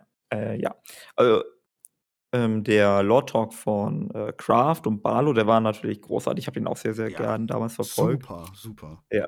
Ähm, der hat natürlich sehr davon gelebt, dass die beiden eine spezielle Dynamik hatten, weil Barlow nicht so wirklich äh, mit der Lore vertraut war. Er war halt WoW-Spieler, aber hat sich nicht viel mit der Lore wirklich beschäftigt. Kraft ist wesentlich tiefer drin und dann ähm, hat Barlow immer so versucht, so Sachen der, aus den Chroniken äh, zusammenzufassen und dann hat äh, Craft das vielleicht noch so ein bisschen eingeordnet und dann haben die halt viel Faxen gemacht dabei. Ähm, dabei ja, sind auch die lustigsten Memes. Wunderbares, wunderbares Format ja. einfach. Also wirklich passend. Wirklich genau. Passend. Ähm, das könnten wir in der Form, glaube ich, gar nicht liefern, mhm. allein weil wir äh, völlig unterschiedliche Sicht, also wir beide sind halt schon sehr, sehr tief drin. Ne? Also es ist nicht so, äh, wir haben kein Barlo dabei quasi. ja. ähm, äh, ansonsten, ja, theoretisch könnte man das machen, ne, sich an den Chroniken abarbeiten. Hat sicherlich auch seinen Reiz. Hm, aber ich ich persönlich würde sagen, das ist halt Crafts und Barlos Ding gewesen. Wenn wir ja. jetzt einfach quasi das Gleiche nochmal in anders machen, weiß ich nicht. Nee, da ähm, sehe ich, da ich uns auch nicht. Eher schon in dem, was danach kommt. Genau. Da würde ich uns schon eher sehen, also wie, wie auch Maurice schon sagte, das, das ist dieses extreme Zusammenspiel, was halt mehr als harmonisch war zwischen Kraft und Barlo, was halt gepasst hat mit diesem Witz zu. Ähm, Fakten und Lore war halt super klasse, das kriegen wir nicht hin. Und das, wie gesagt, nochmal die Chroniken würde ich persönlich gar nicht machen wollen, weil das ist ja ein legendäres Format gewesen und ähm, das soll auch so bleiben und da braucht man gar nicht dran. Was aber eher so zu den Spotlights, Charakteren zu besprechen, beziehungsweise, ähm, wir haben es ja so, glaube ich, in der ersten Folge schon angesprochen. Wenn ihr wollt, zum Beispiel einen gewissen Charakter, ähm, sei es jetzt Jaina oder sonst was, dann kann man sich natürlich mal etwas oder einen gewissen Punkt, der in der, The in der, in der Geschichte mal passiert ist, dann können wir uns natürlich schon auf diesen im Speziellen konzentrieren. Gerade wenn wir jetzt irgendwann mal wird halt etwas größer wieder die Flaute an neuen Informationen zur Lore mhm. sein. Und da kann man natürlich schon sehr gut mh, hm, solche, ja, ich sag mal, alles rund um, was ist da wirklich in Terramore passiert, wie ist Jaina damit umgegangen oder ähm, Aetas Sonnenhäscher hatten wir letztes Mal auch angesprochen, diese Vertreibung mhm. aus Dalaran, die ja wirklich in-game gar nicht passiert ist, die vielleicht Stimmt. den einen oder anderen ähm, sehr extrem interessieren könnte. Warum durfte die Horde nicht mehr in Dalaran sein? Was ist da mit Aetas Sonnenhäscher passiert? Und und und. Also, nachdem was, was mit Terramore passiert ist, da kann man natürlich schon mal so ein krasses Spotlight. Wir müssten halt irgendwie mhm. einen, ja, einen Punkt mit euch finden, wo wir euch vielleicht gewisse Dinge vorgeben können. Also, wir könnten äh, über A, B, C oder D einmal richtig tief eine Folge machen und ihr wählt dann aus, welches äh, Thema vielleicht da ganz cool wäre. Da müssten wir vielleicht mal ein bisschen Feedback von euch bekommen in den Kommentaren oder ne, dass wir wissen, in welche Richtung oder so. Und dann kann man das mit Sicherheit. Also Bock hätte ich auf jeden Fall. Ja. Also wir werden ja mit Sicherheit, äh, was du schon gesagt hast, äh, wir werden mit Sicherheit in den nächsten Monaten eine Zeit ähm, haben, wo wenig Neues kommt. Ne? Also mhm. jetzt ist 9.25 äh, raus. Ähm, wahrscheinlich wird jetzt über die nächsten Monate nicht so viel passieren. Vielleicht so ein, zwei Wochen, vielleicht findet man noch ein paar Sachen heraus oder so, was in dem aktuellen Patch passiert ist. Und aber dann werden wir wahrscheinlich jetzt viele Monate nicht mehr so viele Lore-Updates bekommen. Ja, genau. Und dann werden wir zwangsläufig ähm, irgendwann uns ähm, Content ähm, auf, ja, quasi so generieren müssen, dass wir sagen, hey, lass uns doch mal bestimmte Ereignisse in der Vergangenheit aufrollen oder bestimmte Charaktere und die einordnen und ähm, weil bis Dragonflight kommt oder bis zumindest die äh, offene Beta-Phase oder was auch immer anfängt, da wird ja noch viel Zeit vergehen. So, ne? Also das sind noch ein paar Monate. Vor allem, wenn sie es jetzt genauso machen wie Patch 925, dass sie vieles verschlüsseln. Ja, genau. Das wäre halt dann auch nochmal ganz krass, weil dann haben wir eine ganz lange Durststrecke an neuen Informationen. Ja, ja, ja. Äh, selbst, also selbst jetzt mal so nur davon ausgehend, ne, allein was auf den Rams so aufgespielt wird, bis, da, bis das überhaupt erstmal richtig anfängt und wir irgendwie Modelle oder so analysieren können, bis dahin dauert es ja auch noch eine ganze ja. Weile. Äh, mit anderen Worten, ich gehe schon davon aus, dass wir in den nächsten Wochen irgendwann anfangen werden, so äh, Charaktere oder Waffen oder Orte oder was auch immer zu beleuchten. Und da könnt ihr gerne sagen, was ihr am liebsten so hören wollt. Dann gucken wir uns das mal an und vielleicht picken wir uns da ein, zwei Sachen raus, die entweder häufig genannt werden oder wo wir sagen, hey, das ist irgendwie äh, besonders interessant. Und dann ähm, ja, versuchen wir mal, uns an was abzuarbeiten und das irgendwie ein bisschen darzustellen und zu gucken, ähm, ob es da noch ein paar offene Handlungsstränge gibt, wo wir vielleicht auch äh, in der aktuellen Lore irgendwie anknüpfen können. Ja. Ja, und vielleicht ist es euch eine Hand zu geben, vielleicht auch, ne, gerade an welchen Orten im Spiel man dies und das ähm, dazu betrachten kann. Weil da gibt es ganz viele Sachen, die für sehr viele unbekannt sind, was man im Spiel tatsächlich ähm, alles sehen kann, die mit Story-Sachen zu tun hatten, die man aber nirgendwo mitbekommt. Ne? Mhm. Also was dann in der Welt gezeigt wird, was aber in dem Buch vielleicht nur erklärt wurde. Zum Beispiel im Marathi-Hochland hat man einen Friedhof von den ähm, Verlassenen, die dort getötet wurden, als halt die Verlassenen mit den Menschen zusammengebracht wurden. Der Friedhof ist halt einfach da reingekommen, aber keiner weiß, oder im Spiel, also wenn man wirklich nur vom Spiel ausgeht, weiß keiner, warum dieser Friedhof da ist. Da steht auch die alte Emma zum Beispiel, ne, und sowas. Der, der, der von den zwei Söhnen, die Grabsteine stehen, da haben wir auch eine Inschrift drauf. Äh, solche Sachen gibt es ganz oft in World of Warcraft, aber die Geschichte dahinter kennt halt vielleicht nicht so viele. Das, das ist halt stimmt. halt cool, ja. Da kann man viel genau. machen. Also haut in die Tasten, haut in die Kommentare. Hm. Ja, Genau. Wir können vielleicht auch Völker behandeln, so, wenn jemand sagt, hey, wie sieht's denn aus eigentlich? Wo, wo kommen eigentlich die Pandaren her oder so? Dann machen wir eine Folge zu den Pandaren. Alles ja. Mögliche. So, wenn ihr meint, hey, das interessiert mich, das weiß ich nicht oder äh, das habe ich noch nie so richtig verstanden, äh, erzählt uns, was ihr wissen wollt. Ja, oder halt auch ähm, äh, Glaub Glaubensrichtungen und sowas kann man auch, ne? Sehr gut. Ähm, Anche mhm. und sowas alles. Gerade jetzt da in den neuen Talenten zum Beispiel auch explizit nochmal Anche ähm, mhm. tatsächlich erwähnt wird als Talent. Ähm, ist auch so eine sehr coole, coole Sache, wo man die unterschiedlichen Glaubensrichtungen der WoW-Völker, weil da haben wir ziemlich viel krasses Zeug. Allein nur wenn man vom Licht ausgeht, hat man so viele unterschiedliche ähm, Lichtlebensweisen und Religionen und so. Also, wie gesagt, haut in die Tasten, schreibt uns die Ideen, sagt uns, was ihr am besten hören wollt. Und dann sieht man ja, in welche Tendenz ihr vielleicht steigt oder wo das meiste Interesse hockt von euch. Dann können wir da natürlich auch in diesem Bereich äh, vorbrechen, stechen, wie auch immer. Yes. So. Ansonsten Gut. haben wir jetzt schon wieder den Rahmen unserer Kunst hier erreicht. Ja, ähm, ja, ja. Wir haben leider noch vier Fragen, ja, vier oder fünf, fünf Fragen haben wir leider noch offen gehabt, tut uns leid, aber da kommen wir mit Sicherheit noch drauf. Ähm, aber haut, wie gesagt, haut trotzdem weiter die Fragen rein, das ist unglaublich toll, ähm, darauf zu, äh, ja, antworten. Genau, genau. Wir, ne, macht, macht uns Spaß und man denkt vielleicht auch über das eine oder andere noch mal ein bisschen nach, was man vielleicht gedanklich schon mal abgehakt hatte. Ja. Und dann merkt man so, ah, da ist ja noch was, ja, ja. Ja, das ist wirklich sehr cool. Also von erstmal ein riesen Danke natürlich an die Beteiligung und äh, wir hoffen, dass die Beteiligung dann so bleibt, weil das ist cool. Das ist wirklich cool. Ja, definitiv. Ansonsten, wie gesagt, weiterhin äh, vielen lieben Dank äh, für die ganzen Bewertungen. Ihr habt uns echt auf Spotify und auf Apple sind wir komplett mit 5-Sterne-Bewertungen, ohne irgendwie ein Negativ. Das ist ziemlich cool. Danke. Ähm, sieht man selten, dass eine 5-0 ist. Ähm, danke dafür und ich hoffe, ihr habt weiterhin Spaß mit uns und wir sehen uns beim nächsten Mal. ja, bis zum nächsten Mal. Tschüss. Ciao.